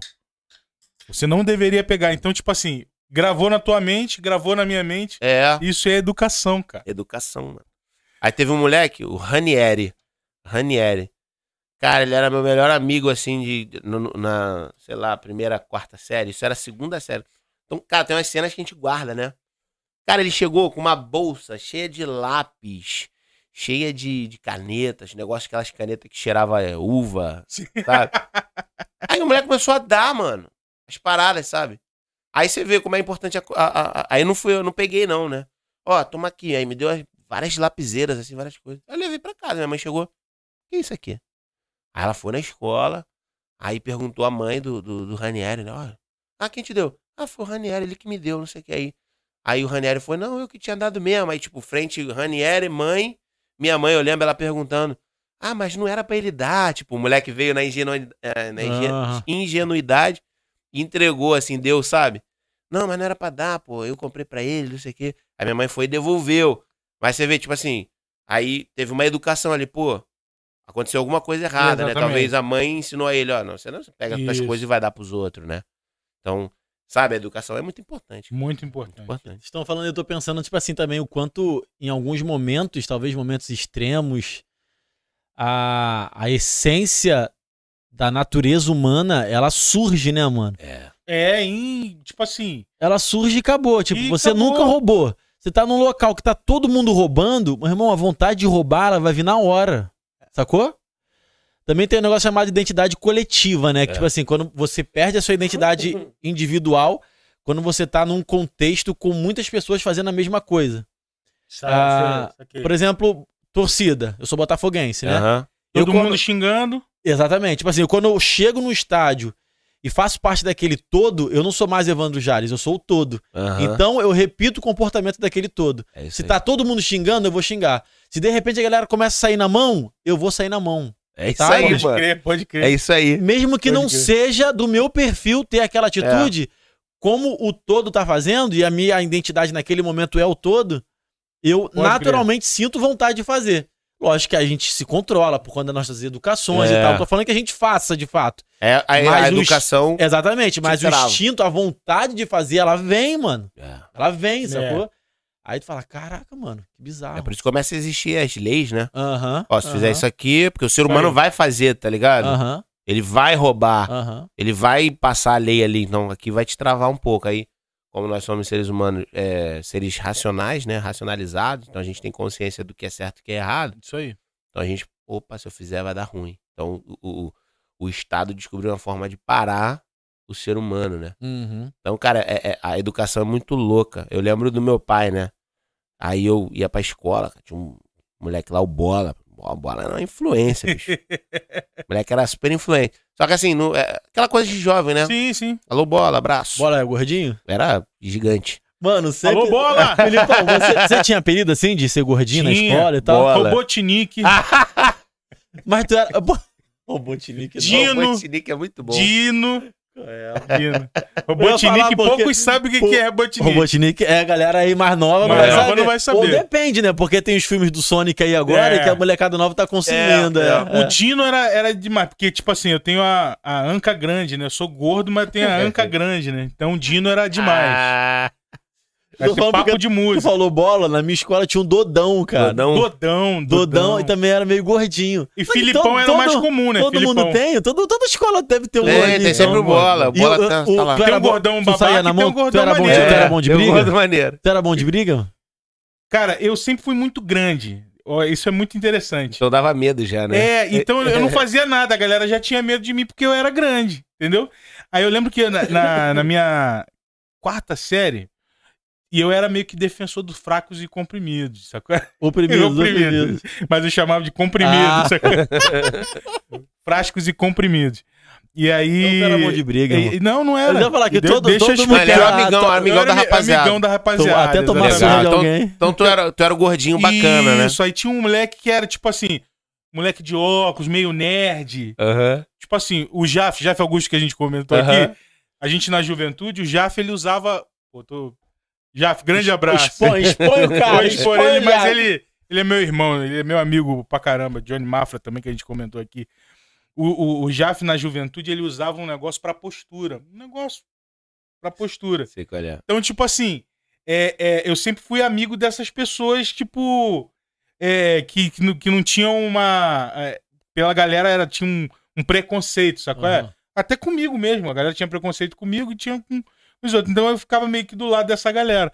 Aí, voltando ao assunto da quarta série, tinha um, um moleque jogando bola de gude e o mais forte foi querer tirar marra com o moleque mais fraco de óculos.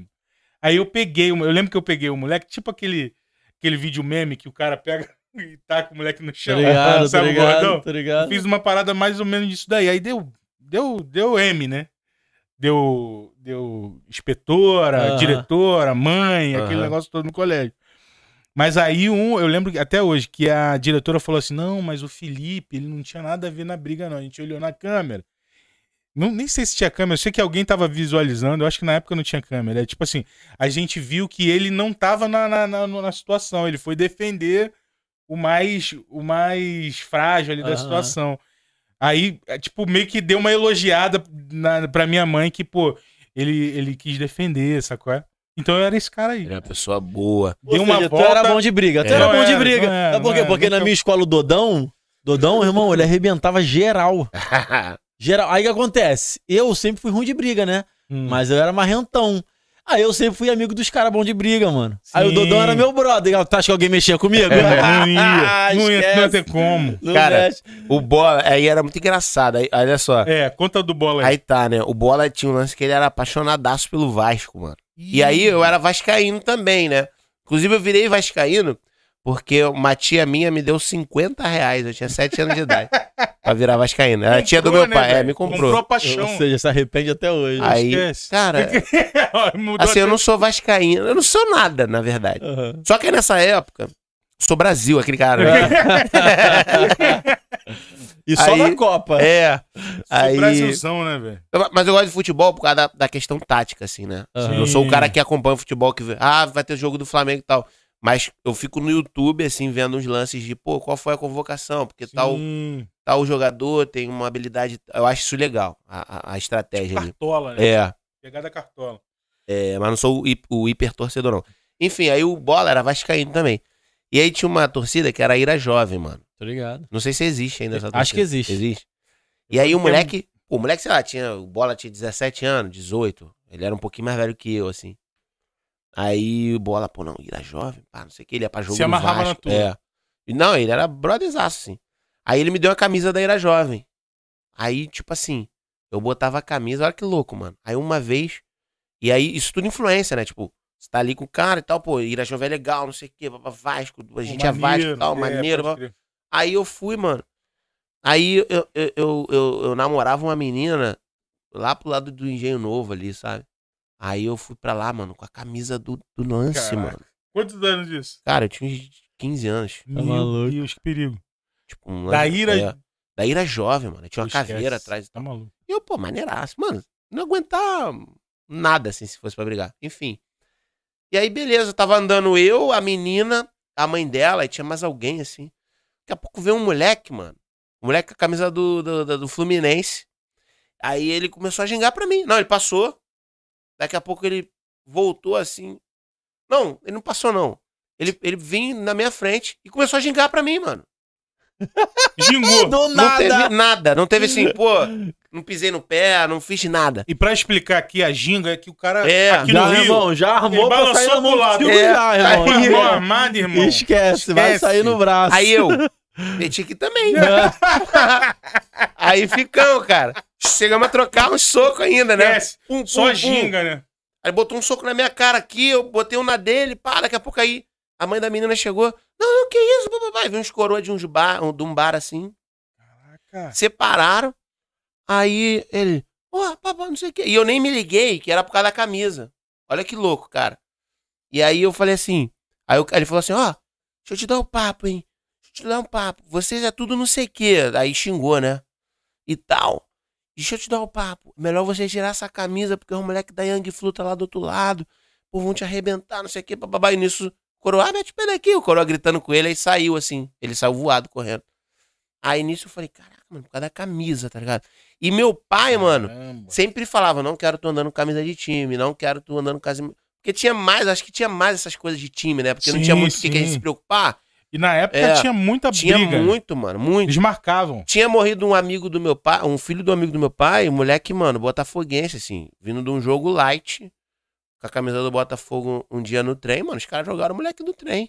Foram achar o cara cinco dias depois, assim, o moleque na, na estação de trem lá, eu não sei aonde. mano, de, de, de Jogado, jogo, de tá de jogo eu jogo, tenho muita história, eu tenho muita história. Então mano. meu pai tinha essa parada, não quero tu. Aí, tipo assim, eu saía com a camisa escondida, mano, dentro da... Coisa de Maluco. jovem, né? Porque eu sabia que meu pai não curtia. Eu ia com outra e chegava eu trocava. E na bronca, Só que né? nesse dia, falei, mano, é, meu pai tem razão. Aí eu virei a camisa. Do... Ah, não, eu tirei a camisa, botei a outra que tava na mochila. E beleza, continuei. Então, assim, a educação é muito importante. Então, tipo, eu lembrei. Falei, pô, meu pai falou pra mim realmente, mano. E aí eu vi a prova de fogo assim, tipo assim, chegou a trocar um soco, né? Mas imagina, se é um bondão. Não, esquece. Pô, esquece, Hoje eu não tá tava aqui pra contar Não, história. mano, já, eu tenho muita história. Eu, eu frequentei muito, hoje eu frequento ele mais bem menos. Muito estádio de futebol, né, irmão? Que eu já tomei de tapa na cara. Pô, é Pô, irmão, eu, eu passando com meu irmão com a camisa do Botafogo também, lightzão, vi uma galera da, do Fluminense arrebentou a gente. É, aí, Que que, isso, loucura, mano? mano. É uma, vez, doideira, uma bicho. vez eu dei mole, eu fui, eu, eu fui Pô, de mano, trem isso é pro muito jogo, mano. mim, cara. Só que eu não fui com a camisa. Aí eu já fui- também botei a camisa do, do Botafogo na mochila, fui com a camisa normal. Aí tava a torcida do Flamengo, mano.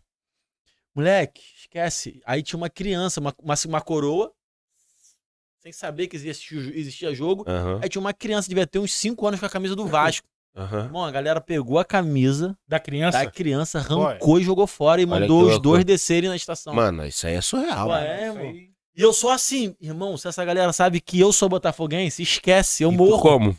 Quietinho, né? E com a camisa dentro, Já né? cantando Deus de promessa, Deus de milagre, caminho no Cara, deserto. uma, uma vez a gente entrou no trem, escuridão. a gente tava indo pro centro. A gente tinha esse lance, a gente pegava um trem, tipo, do nada, ah, vamos pro centro do Rio e tal.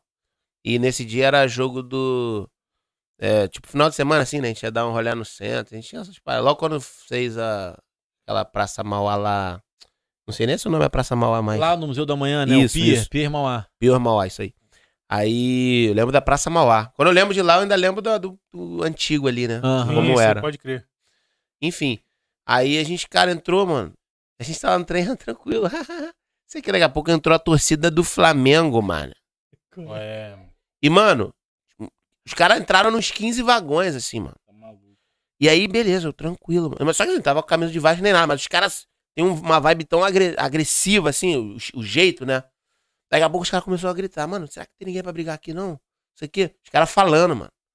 E eu quietinho, falei, mano, que isso, bicho? Aí daqui a pouco eles começaram, tô nem aí, tô nem aí, não tem ninguém pra nós brigar, nós brigar entre si. Os caras começaram a gritar, mano.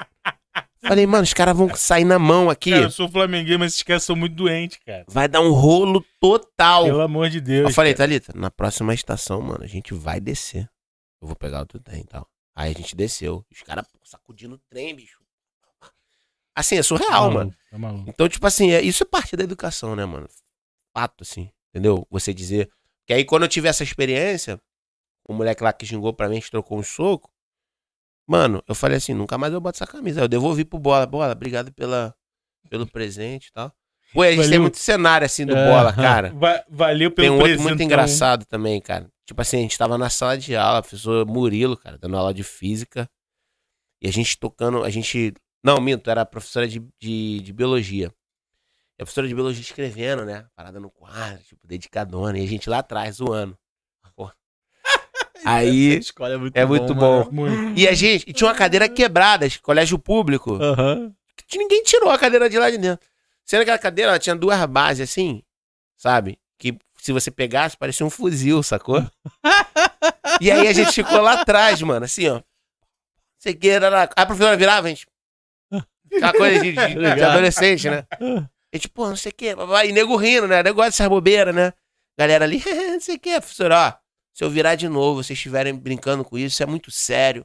E não sei o quê tráfico de drogas, vocês vivem em meio ao tráfico de drogas, não sei o quê, tipo, porque a gente morava ali rodeado por comunidade. né? Isso Dando é muito papo, né? sério, Dando é. Vou levar vocês pra, pra diretoria. Não tem, não tem chororô. A gente, tá bom, não, beleza, professor. Aí, parou. Nada. Continuamos. Ela, vem, vem os dois. Vamos lá pra diretoria, mano. E aí o bola, pô, vai dar ruim, mano. Vamos ser expulsos e tal, não sei o quê. E era nessa pegada. Por quê? Era uma escola boa ali, né? Então você tem uma comunidade ali rodeada. Sim. Você tem algumas escolas que são mais referências, né? Aham. ainda que públicas, Sim, né? sim, com certeza. Então, assim, era muita vaga. Então, mano, você não quer. é, muita gente querendo vaga. Você não quer, mano? Você vai, embora. ter outro, vai vai ter querer outro. estudar Ele legal. falou, mano, a gente vai ser expulso e tal. Falei, caraca, mano, tô preparado pra ser expulso, não. Hum. Entendeu? Tipo, meu pai era meio. O cara que Rígido, marcava em cima. Ele não era rígido, não, mas ele marcava muito em cima, mano. Sim. Da minha educação, assim, sempre presente mesmo. Conversando. É. Tipo assim, eu- o meu pai me levou na escola até, até eu terminar, mano. Sem brincadeira, assim. Eu terminei com 16 anos o ensino médio. Meu pai me levava na Pô, escola. terminou novão, cara. Não vão. Estudioso, hein? Pô, mas era, era pra terminar com 15, sabia? Sério, pô? Geralmente termina com 18, pô. É.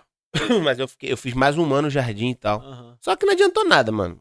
Continuei burrão, só que. Enfim. Não adiantou nada. E então meu pai me, me levava sempre. Meu pai era o cara que tava ali. Não era aquele cara opressor, não, entendeu? Aham. era o Obrigado, brotherzão mesmo. Aham. Filhão, pá, não sei o que, tal. E me acompanhava. E eu lembro de poucas vezes assim que eu ia pra escola, de, pra, ia pra casa, voltava, né, de ônibus. Quando não. Ainda mais na, na cidade mais crítica, assim, 15, 16, ele Uhum. sempre ia me buscar, mano. Quando ele não ia me buscar, ele dava umas certas. Mano, era certo. Do nada tu É, aqui, curtindo eu, assim. daqui a pouco. E ele, teu pai? Ele de carro. Era, mano. o sangue sai da cara, né? velho? Moleque, é, é assim mesmo. Mas o gol pior, contra. mano, mas o pior que isso, eu olho e falo, dou maior valor, mano. Lógico, crer, pô. lógico. Muito, muito. Na Lógico. hora tu fica assim, pô, Sem caraca, gração, mano. mas tá maluco pra você começar a usar droga. É, mano. Tá maluco, é dois dedos. Aí, Dois palitos. cara, eu falei, não tô preparado pra ser expulso não, tal, não sei o que. babá. Olha só, mano, a gente chegou lá de frente pra diretora, a diretora. Olha só, a gente faz o máximo pra afastar vocês dessa realidade, não sei o que. Aquele sermão, né? Aí eu, mano, caraca, não sei o que. Falou, falou, falou, falou muito. Daqui a pouco ela assim, olha pra vocês. Realidade de vocês, não sei o que.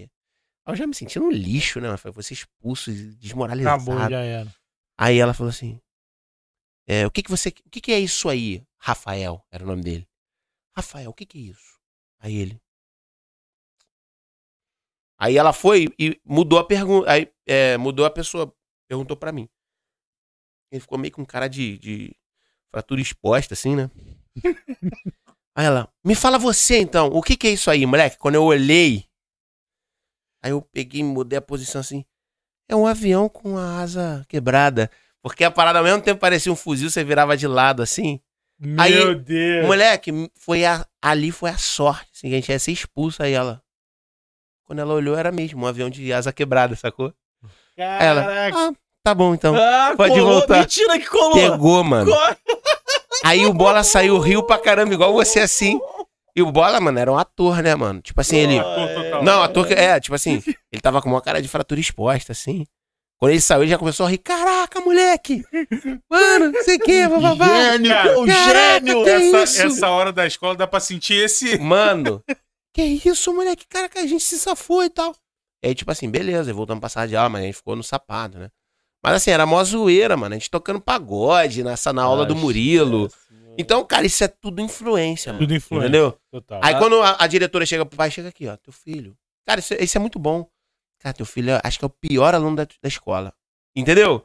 É, pode tipo crer. assim, a professora, fa- a, diretora fala, ah, o que que acontece com ele em casa? Aí ele, ela vai puxar a raiz, né? Pô, tem problema aqui familiar, não sei o quê. papá, papá. E aí eu acho que falta isso. E, cara, infelizmente, a escola pública não vai conseguir muito isso, né? Esse É. tra- tratar Esse trato, o né? caráter ali, porque vem de influência, né? Pode crer. Então, assim, eu acho que, é- é- acho que a gente, a gente sempre ser confrontado, principalmente pelo pai, a educação vem de, de casa, Com né? certeza. Confronto é muito Então, bom. assim, meu pai sempre sempre teve ali comigo, assim, era aquele paizão, sacou? Era o cara que tava junto comigo ali. É... Galera, bom, galera da bom. minha escola, teve uma vez que pegou o giz, meio que cortou assim, né? Ih, Aí ficou pozinho. Mano, A Eita. galera, olha aí. meio que- a galera ficou meio que traficando. Meu Deus Mas isso tudo Coisa é... de moleque, né? É, mano, porque É. você vai vendo, cara. É real. Entendeu? Aí tem um que mora mais perto do negócio, Pode crer. sacou? Aham. E aí ele traz aquilo ali pra galera. é que Eu digo assim, a influência, né, daquilo ali. Não, porque é assim, bababá, não sei o que. Aí o cara. E, a- "Pô, e é a legal." realidade, porque, tipo É. assim, eu não, sou- não, não, não, não morava rodeado de favela, mas eu morava na Baixada, que é um lugar bem pobre, né, É. irmão? Então, tipo assim, cara, teve um moleque que já foi armado pra escola, que pegou a arma do Olha que pai. doideira, mano. Pode Parada, crer. parada maluquice, irmão. Parada maluquice. É, doideira. mano. Mas engraçado, sabe o que é engraçado, mano? É porque essa é uma fase da nossa vida. Tu falou que teu pai principalmente intensificou na adolescência, né? É uma fase que ao mesmo tempo.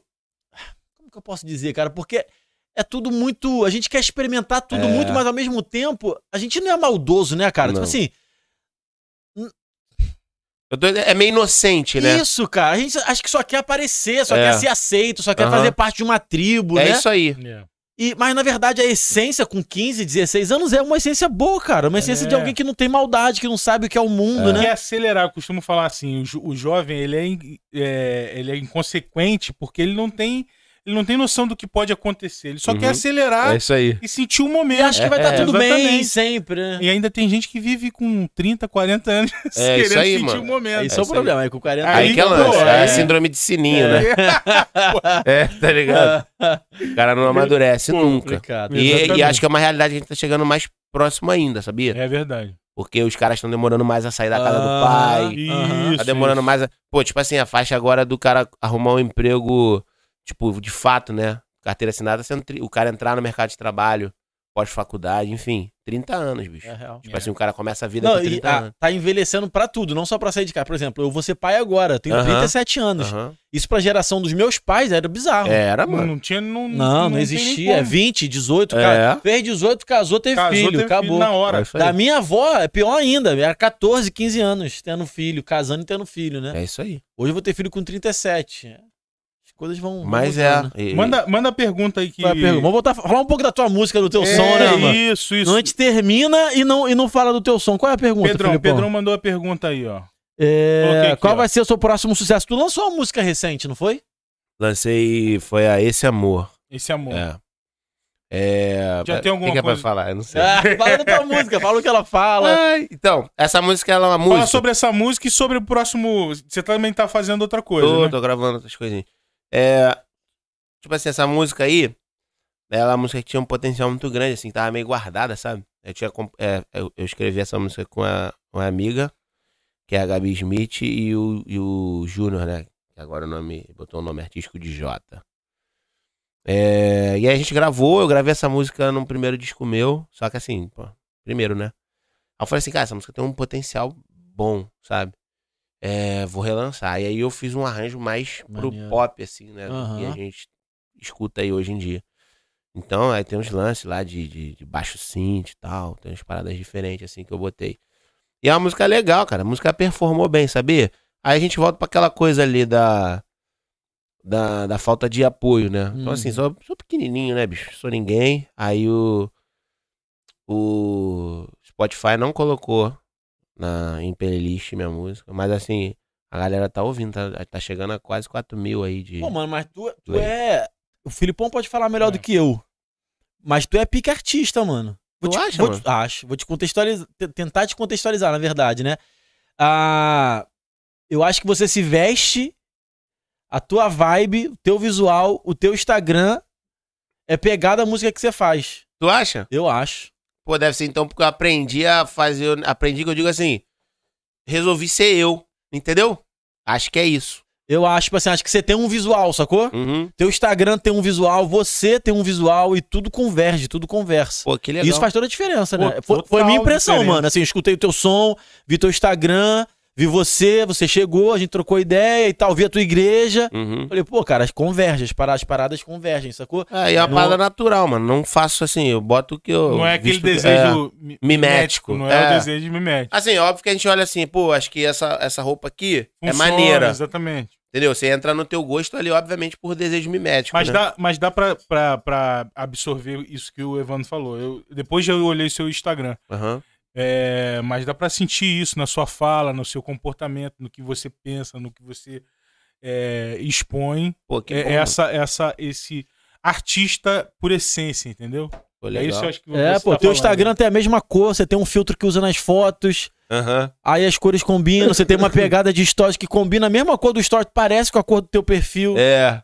Isso é natural, acho que é, É. porque eu. É. Ah, eu gosto dessa cor. Aí eu faço ali Aham, daquela cor. entendeu? Não é uma parada que eu fazer aqui. e tal, Isso, blá, blá, blá. isso. Soa natural, vai Aham. natural. E a gente tava conversando sobre isso ontem, né? Sobre essa, essa gama de artistas, tem pessoas que, por, por causa do sucesso, ele tem esse desejo mimético e pega. Vou usar muito isso, hein? Aham. Desculpa eu estar Que- tossindo igual Ah, um relaxa. Tranquilo. cachorro velho aqui, tá, E, gente? e- e esse desejo mimético aí, você faz uma persona ao invés da sua pessoa, É. entendeu? Você Então quer parecer quer alguma parecer coisa. alguma É, coisa que você gosta. É. Mas você não é aquilo, né? Só É que o chega, pseudo- uma hora, chega uma hora que tu não Exato, sustenta não tem aquilo ali que você criou, É o né? pseudo, pseudo cool, né? Cool. Isso. Legal, pseudo legal. E é, cara, e é, e é uma parada. Desculpa. É uma parada que acontece muito, tá? É. É o que a gente tava falando lá no início. O artista, hoje, ele precisa influenciar, mano. Isso. Então ele precisa ser o que ele às vezes não é. Então, cara, exemplo. É, eu tava. Eu não sei muito a fundo, não, tá? Não escuto muita música do cara, mas assim, o que eu fui vendo, assim. é, eu tô usando ele como exemplo porque isso me, me, me, me gera um impacto, sabe? Sim, Assim, eu acho. Eu acho uma parada. Ao mesmo tempo que eu acho genial, eu acho que é preocupante, assim, tipo, o Post Malone, voltar nele de novo. Tipo assim, o cara ele passa uma imagem de, de, de, de, de skinhead, assim, digamos, né? Sim. Que é o cara que bebe e tal, não sei o que, babá. Mas algumas coisas ele é doce, sacou? Uhum. Então te gera uma confusão de, de, de sentido, assim, pô, a imagem dura do cara que é rebelde, mas ao mesmo tempo é doce, é meio assim e tal. Macio, né? Macio, meio macio, sabe? Aí eu falo, cara, isso é preocupante, porque isso vai confundindo o gênero da galera, né? O que a é. galera fala assim, então. Ah, é legal eu parecer uma coisa, mas ser outra. É legal eu achar que sou algo, mas sou Uou. outro. Entendeu? Então Cê é isso louco. vai influenciando. É É, por isso que eu te falo, mano, eu vou ser o que eu sou, bicho. Isso aí. Eu converso com ela direto. Eu falo mesmo, mano. Eu não tenho essa parada de. Ah, poxa, deixa eu fazer uma imagem, entendeu? E o, e o legal, por exemplo, pastor Pedrão nunca foi o cara que criticou minha imagem. Nunca. Então, assim, eu cantava, por exemplo, com a calça apertadinha. Tinha uma época que eu usava a calça super arrochada, né? Tipo uma linguiça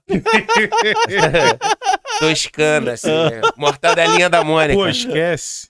E aí, Pegada assim, skinny. porque eu curtia, fez eu sucesso, curto, né? hein? Então, assim, eu, eu vario um pouco mais, que a gente vai também mudando um pouco conforme a gente vai. Agora eu uso mais largo porque, cara, eu gosto de ficar confortável, né? bicho? É, total. Tô coroa, já ficando coroa, já vai ficando Uhum. mais confortável. Só que o Pedrão era o cara que, tipo assim, ah, por exemplo, tipo, cantando a pandemia. Aí eu lembro de uma cena que eu botei um casaco de oncinha, né? E fui cantar, mano. Tá ligado? Tipo. Aí ele, ah, vem cá, oncinha, não sei o que, me zoando na pandemia, assim. Ah, oncinha, aí sempre falava da minha calça, fazia um adendo, assim. Pô, essas calças apertadinhas, não sei o que, bababá. Aí um dia desse ele, ele pregou na, na juventude e o Juninho tava viajando, né? Então eu fiquei ali na, na coordenação, ali na, na direção do culto, na- é, apresentando quem ia sim, pregar. sim, sim. Aí fui apresentar o Pedrão pra galera. Aí eu tava com a calça apertada ali. Ah, gostei. Tempão que você não usava a calça apertadinha. então, tipo assim, só que eu sempre. O que, que eu tô querendo dizer? Que eu sempre fui um cara que fiz isso, assim. Não, não era pra afrontar. Mas assim, eu sempre fui a, eu, real, entendeu? Nunca precisei me moldar pra, pra ser É. uma, uma coisa, assim. E a igreja CBRI, ela teve esse diferencial na minha vida, assim, né? O pastor me olhou, me enxergou, Maneiro. sacou? Tipo, Maneiro. não por. Ah, porque eu queria que ser enxergado como eu sou, mas assim, Sim, é, é entendi. importante você, você ser valorizado como você é, né? E aí, ali, naquele processo, você vai sendo. Você vai desenvolvendo, vai amadurecendo mais. E, fora da CB Rio, tu acha que essa tua autenticidade mais te deu benefício ou, ou, ou, ou criou barreiras? Sabe por quê? Eu falei que eu encontrei o Lincoln, né? Aham, A gente tava conversando sobre a autenticidade. aham. Se ela é bem vista ou não. Quando a autenticidade ela, é- ela converge com o que a maioria diz que é legal, tudo bem, mas Uhum. quando a aut- autenticidade não converge com isso, sabe? Sim. Então a gente ficou conversando sobre isso, assim. Cara, eu tinha uma um assunto parada. legal. Por exemplo, quando eu, eu cantava mais assim pelas igrejas, eu era meio que careca, raspava a cabeça. E tinha barba sem Tu- bigode. Você tá com cabelo grande agora? Não, só pra. só pra. Caraca, Não, é Em só o pra. cara breve- conheceu hoje. É. Em breve eu O cara estarei. conheceu hoje, já tá metendo uma brincadeira nada a ver, É. meu Deus do céu. Em breve eu estarei cabeludo, tá? Aí, aí, ó. Que vacilo, mano. Centro. Istambul tá. Ah, mano, já me aceitei, bicho. Só que assim, ó, eu raspava, porque eu sempre tive essa entradinha assim, né? É, óbvio que tá desenvolvendo muito mais. Aí eu raspava a cabeça, deixava a barba aqui meio que esgruvinhadona assim, No clima. é, e fazia o bigode. Não era uma imagem muito agradável de se olhar não, tá? Por quê? Porque me dava um, um ar de que um cara muito. Tipo assim. Sabe qual é? Não, não, não era um. um- Muito brucutu, muito... É, muito, muito. Não lapidado, entendeu? Aham. Então, isso pra o cenário igreja que a gente conhece é um pouco punk, assim, entendeu? E eu sempre fui esse cara, eu queria pintar meu cabelo de louro. Aí teve um final do ano que eu deixei ele crescer, pintei de louro, fiquei igual o Krigor. Aí o moleque fazia minhas agendas, pô, tu tá maluco, cara? Igual o Krigor do Exalta Samba, Ah. assim, mó cabelão louro, assim, doideira e tal. E o cara falou, pô, bicho, pô, tu pintou o cabelo, cara, tem que pintar o cabelo aí. Somou com a minha mãe falando, né? Enfim, aí pintei o cabelo de preto, não foi? Pintei o cabelo de macular. Aí, beleza. Só que assim, eu até me perdi aqui. Ah, aí então, sempre tive assim, o cara, cara, várias vezes o maluco ia fazer minha agenda, pô, ele, ele é careca, né? Tipo assim, Bizarro, né, ele usa barba. Tipo assim, sabe qual é? Aham. Pô, aí, aí o maluco falou assim, cara, acho que era legal tu deixar o cabelo crescer um pouquinho aqui em cima. O que não era um problema pra mim. Só que eu, acho, eu achava assim, pô, acho que meu som combina com essa cara aqui. E as pessoas não olham isso, né, cara? Então, assim. é, Aí eu fui desenvolvendo. Então, assim, eu acho que eu me tornei natural. Eu não preciso fazer estereótipo mais, entendeu? Acho que como ser humano, eu não falo nem como artista, eu me, me, me descobri, assim, como ser humano Maneiro. entendeu? É, eu consegui criar, ser o que eu sou, mas sem ser agressivo, sem desrespeitar o próximo. Não que eu era, mas tipo assim, ah, acho que eu acho que tem que ser careca por causa da música, então vai ser. Não, mas não é por aí. Entendeu? Acho que pode ter um meio termo, então acho que isso foi me, me lapidando. E óbvio que também, né, mano? Se eu fosse careca, barbudo, com a cara engraçada, mas tivesse 100 milhões de seguidores, eu tava em qualquer igreja. Isso aí é fato. Pô, irmão, Entendeu? o, o meu, o meu estilo, eu penso nisso, não é nem pelo estilo. O meu estilo é bem tranquilo, cara. Eu gosto de camisa com desenho na frente, calça, geralmente escura, minha calça hoje é clara, e meu tênis. Tênis reto, assim. Visual né? rock, né, mano? Bem rock, né? Você acha que é meio rock? É, aquele É porque visual o estilo que você imagina não é o estilo que a pessoa Vê, né? absorve de É. você. É. Entendeu? Eu, vi, eu me visto assim, mano. Às vezes quando é calça é bermuda, mas sempre é tênis reto assim, Sim. pique Hedry, tá ligado? É, tipo Vans, Red, É, isso aí, Uhum. calça, bermuda e camisa com desenho na frente. É o que eu curto, eu só me visto assim. Mas quando eu tava falando de autenticidade, eu falei disso, é claro. E eu tento trazer isso pro Miló, né? Essa Uhum. autenticidade. Tanto com roupa quanto na nossa pegada. Então, por exemplo, o mesmo jeito que a gente tá falando com você aqui, a gente gravou com. Sei lá, com quem que é mais serião? Várias pessoas. Com Dom assim. Orani. A gente gravou com, com o arcebispo da Igreja Católica, mano. Lá, lá no centro, lá. A gente gravou do mesmo jeito. Do mesmo jeito que eu falei com você, eu falei com. Com. Fragali. Fragali. Então, assim, Legal. eu tento manter essa. A gente Sim. tenta manter essa autenticidade o tempo todo, Porque sacou? isso que é o lance, entendeu? É, exato. Aí você se descobre É. E vê ali o meio termo, É. o que, que é legal, assim, né? O que, que é mais popular, que eu digo, mas no sentido de que não pode ser muito agressivo também para as pessoas, né? Porque, por exemplo, igual a gente tava falando do, do Post Malone, pra mim ele soa agressivo, assim. É.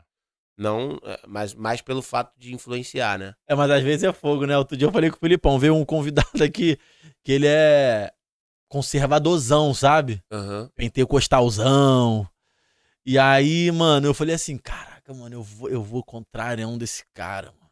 Aí meti uma bermuda É. toda rasgada, uma camiseta parecendo Conscientemente. todas as minhas tatuagens e de boné pra trás. Conscientemente, mano. Você Foi, fez. pô, mas depois eu fiquei meio arrependido. Não foi? Eu falei com o Filipão, falei, Claro. pô, Filipão, nada a ver o que eu Que não fiz, tem- mano. não tem- Tipo, nada a ver Mas o pra... clima ficou tenso? Não, nem ficou, ficou nem de ficou boa. nada. Ficou de Ah, boa, maneiro porque Foi- o cara não teve Não, e foi só porque assim, cara, eu vou dar um contraste. Hoje eu vou dar um contraste. Vou louco. É. Aí, meu irmão, mas pra quê, mano? Também, né? Pra É. quê? Pra Acho quê? que tem que ser natural, né? É. a gente trabalha crer. com audiovisual, a gente trabalha muito em cima do desejo Me mete. me mete. Ele gostou, ele gostou. É, vou repetir direto. Mas a gente trabalha muito com esse desejo mimético. Por quê? É, é a questão do que é, é a moda, do que a galera gosta, do que tá sendo hypado, né? Então, tipo assim, quando a gente é, consome a moda, é, é justamente porque a gente viu algo atrativo É. que a gente comunga com aquilo que a gente quer passar. Mas é o que eu falo, quando eu falei do Evandro aqui, que o estereótipo que você pega pra você não é nunca aquela percepção que a pessoa tem de você, né? É. Então a gente tem que entender que o, o contexto de tudo que você falou agora é que é realmente a percepção que você passa, o estilo. É. No caso do, do Felipe, ele tem uma carreira musical, então existe um, um- um trabalho também nisso, né? Um trabalho de, de atração, de, de conteúdo, né? Mas tem pessoas que pegam isso daí e querem viver aquilo É, tipo, full, né? full, É. total, né, velho? E aí vive a persona 24 É horas. isso aí. O, tipo, o, o, o, o artista, o, e a pegada de, de transborda no dia a dia, É né? isso, é isso aí. Bom, galera, a gente pode encaminhar aqui pra encerrar. Queria o, o- Pedro, o Pedro também mandou naquela hora, eu até vou, vou colocar aqui, é legal. Ele colocou aqui, ó. Certeza que esse papo, na hora que a gente falou sobre, sobre a pornografia e tudo, ele. ele Ah, falou colocou- que vai chegar em alguém, né, cara? Chegou em alguém, pô, ele mandou nessa hora aí. É. Achei interessante a gente colocar no vídeo aqui, que é, é, é- é bem isso daí que a gente quer que aconteça, o Pedro. E, e quem chegou aqui também, Pedro quem? Fernandes, pô, meu Pedro, brother. É. Eu vou- esse cara aqui, ele, ele sempre malha comigo. Ele é lá da igreja. É, lá da, É. da- lá da igreja. É, pô, brotherzaço, amigo, cara. Grande abraço, cara é o Pedrão. exemplo de, de, de, de serviço ao reino, assim. Pô, que bom. E o, o nome dele, assim, que a gente chama ele é o Bracinho, né? Bracinho, porque. é. Não, ele, ele tem um bracinho bem fino. E ele malha?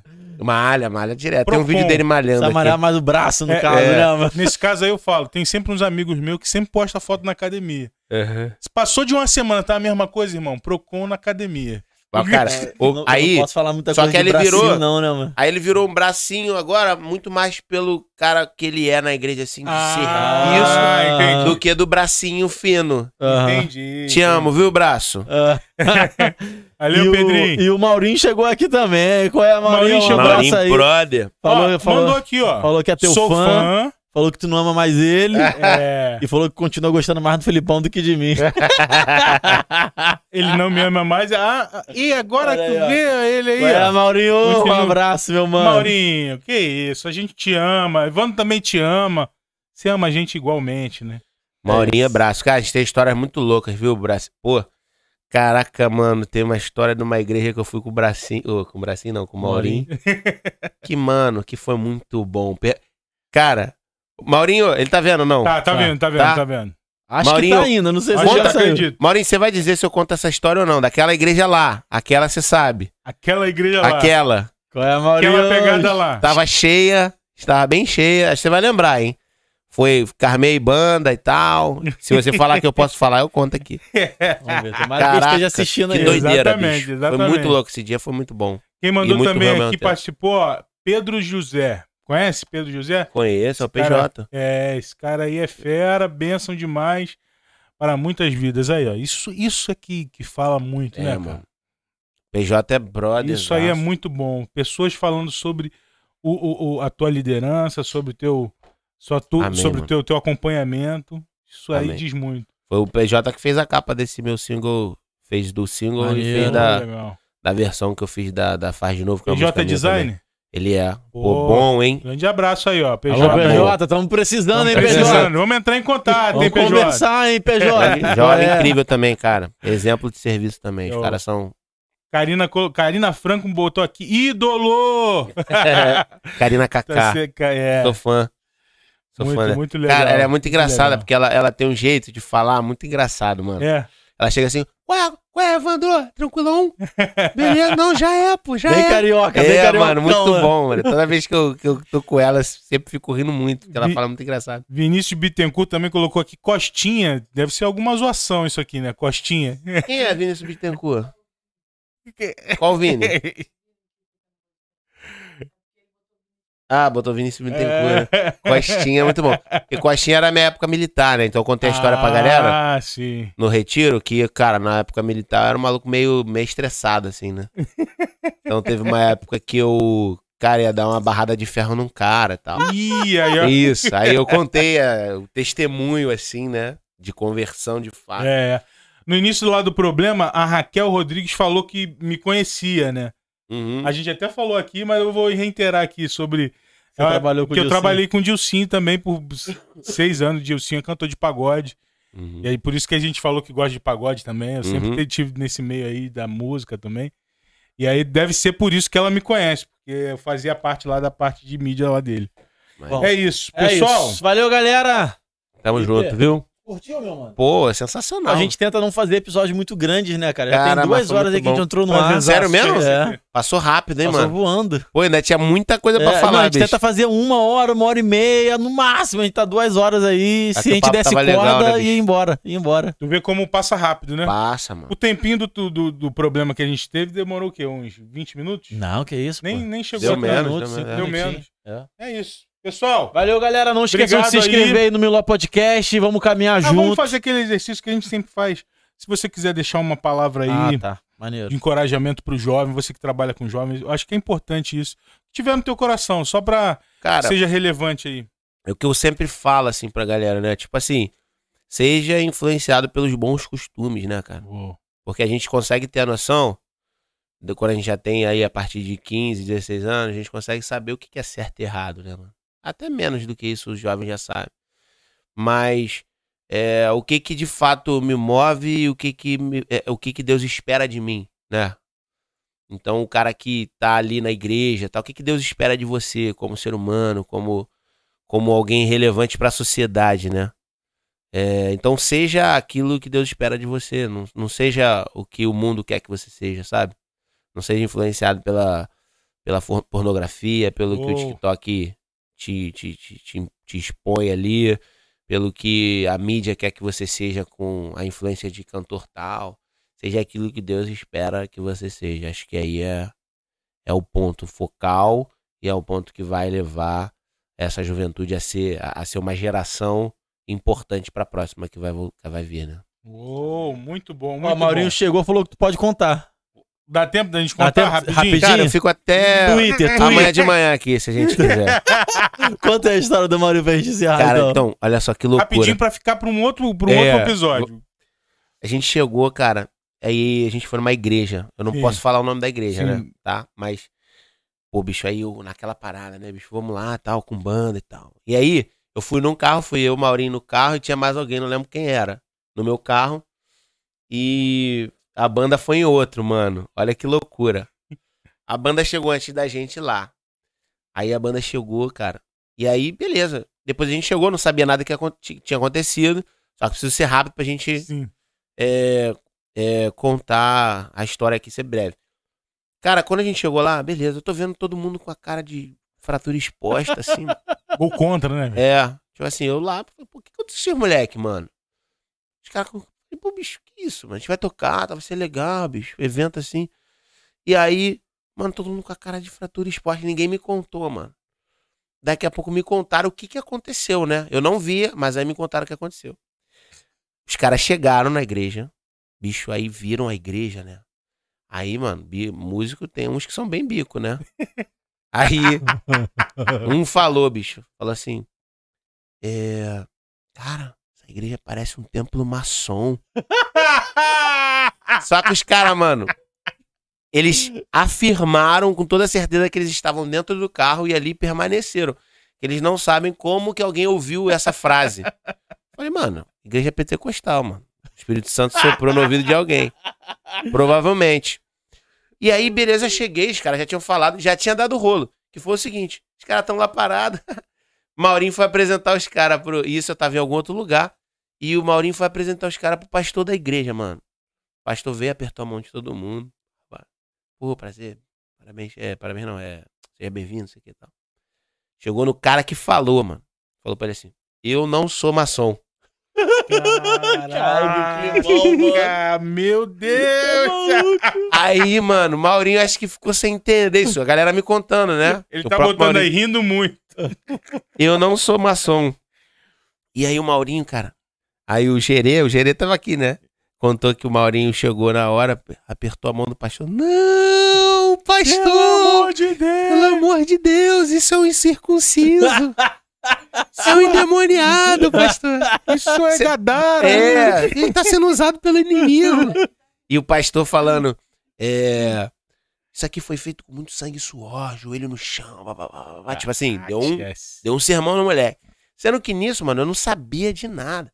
E aí a gente, beleza, eu tô vendo todo mundo com cara de fratura exposta. E a gente foi tocar, mano, e aqueles eventos assim que todo mundo aquele- se arruma, né? Pô, vai subir, não faz, não sei o quê, papá, daqui a pouco a gente foi tocar. Mano, esse dia foi sinistro.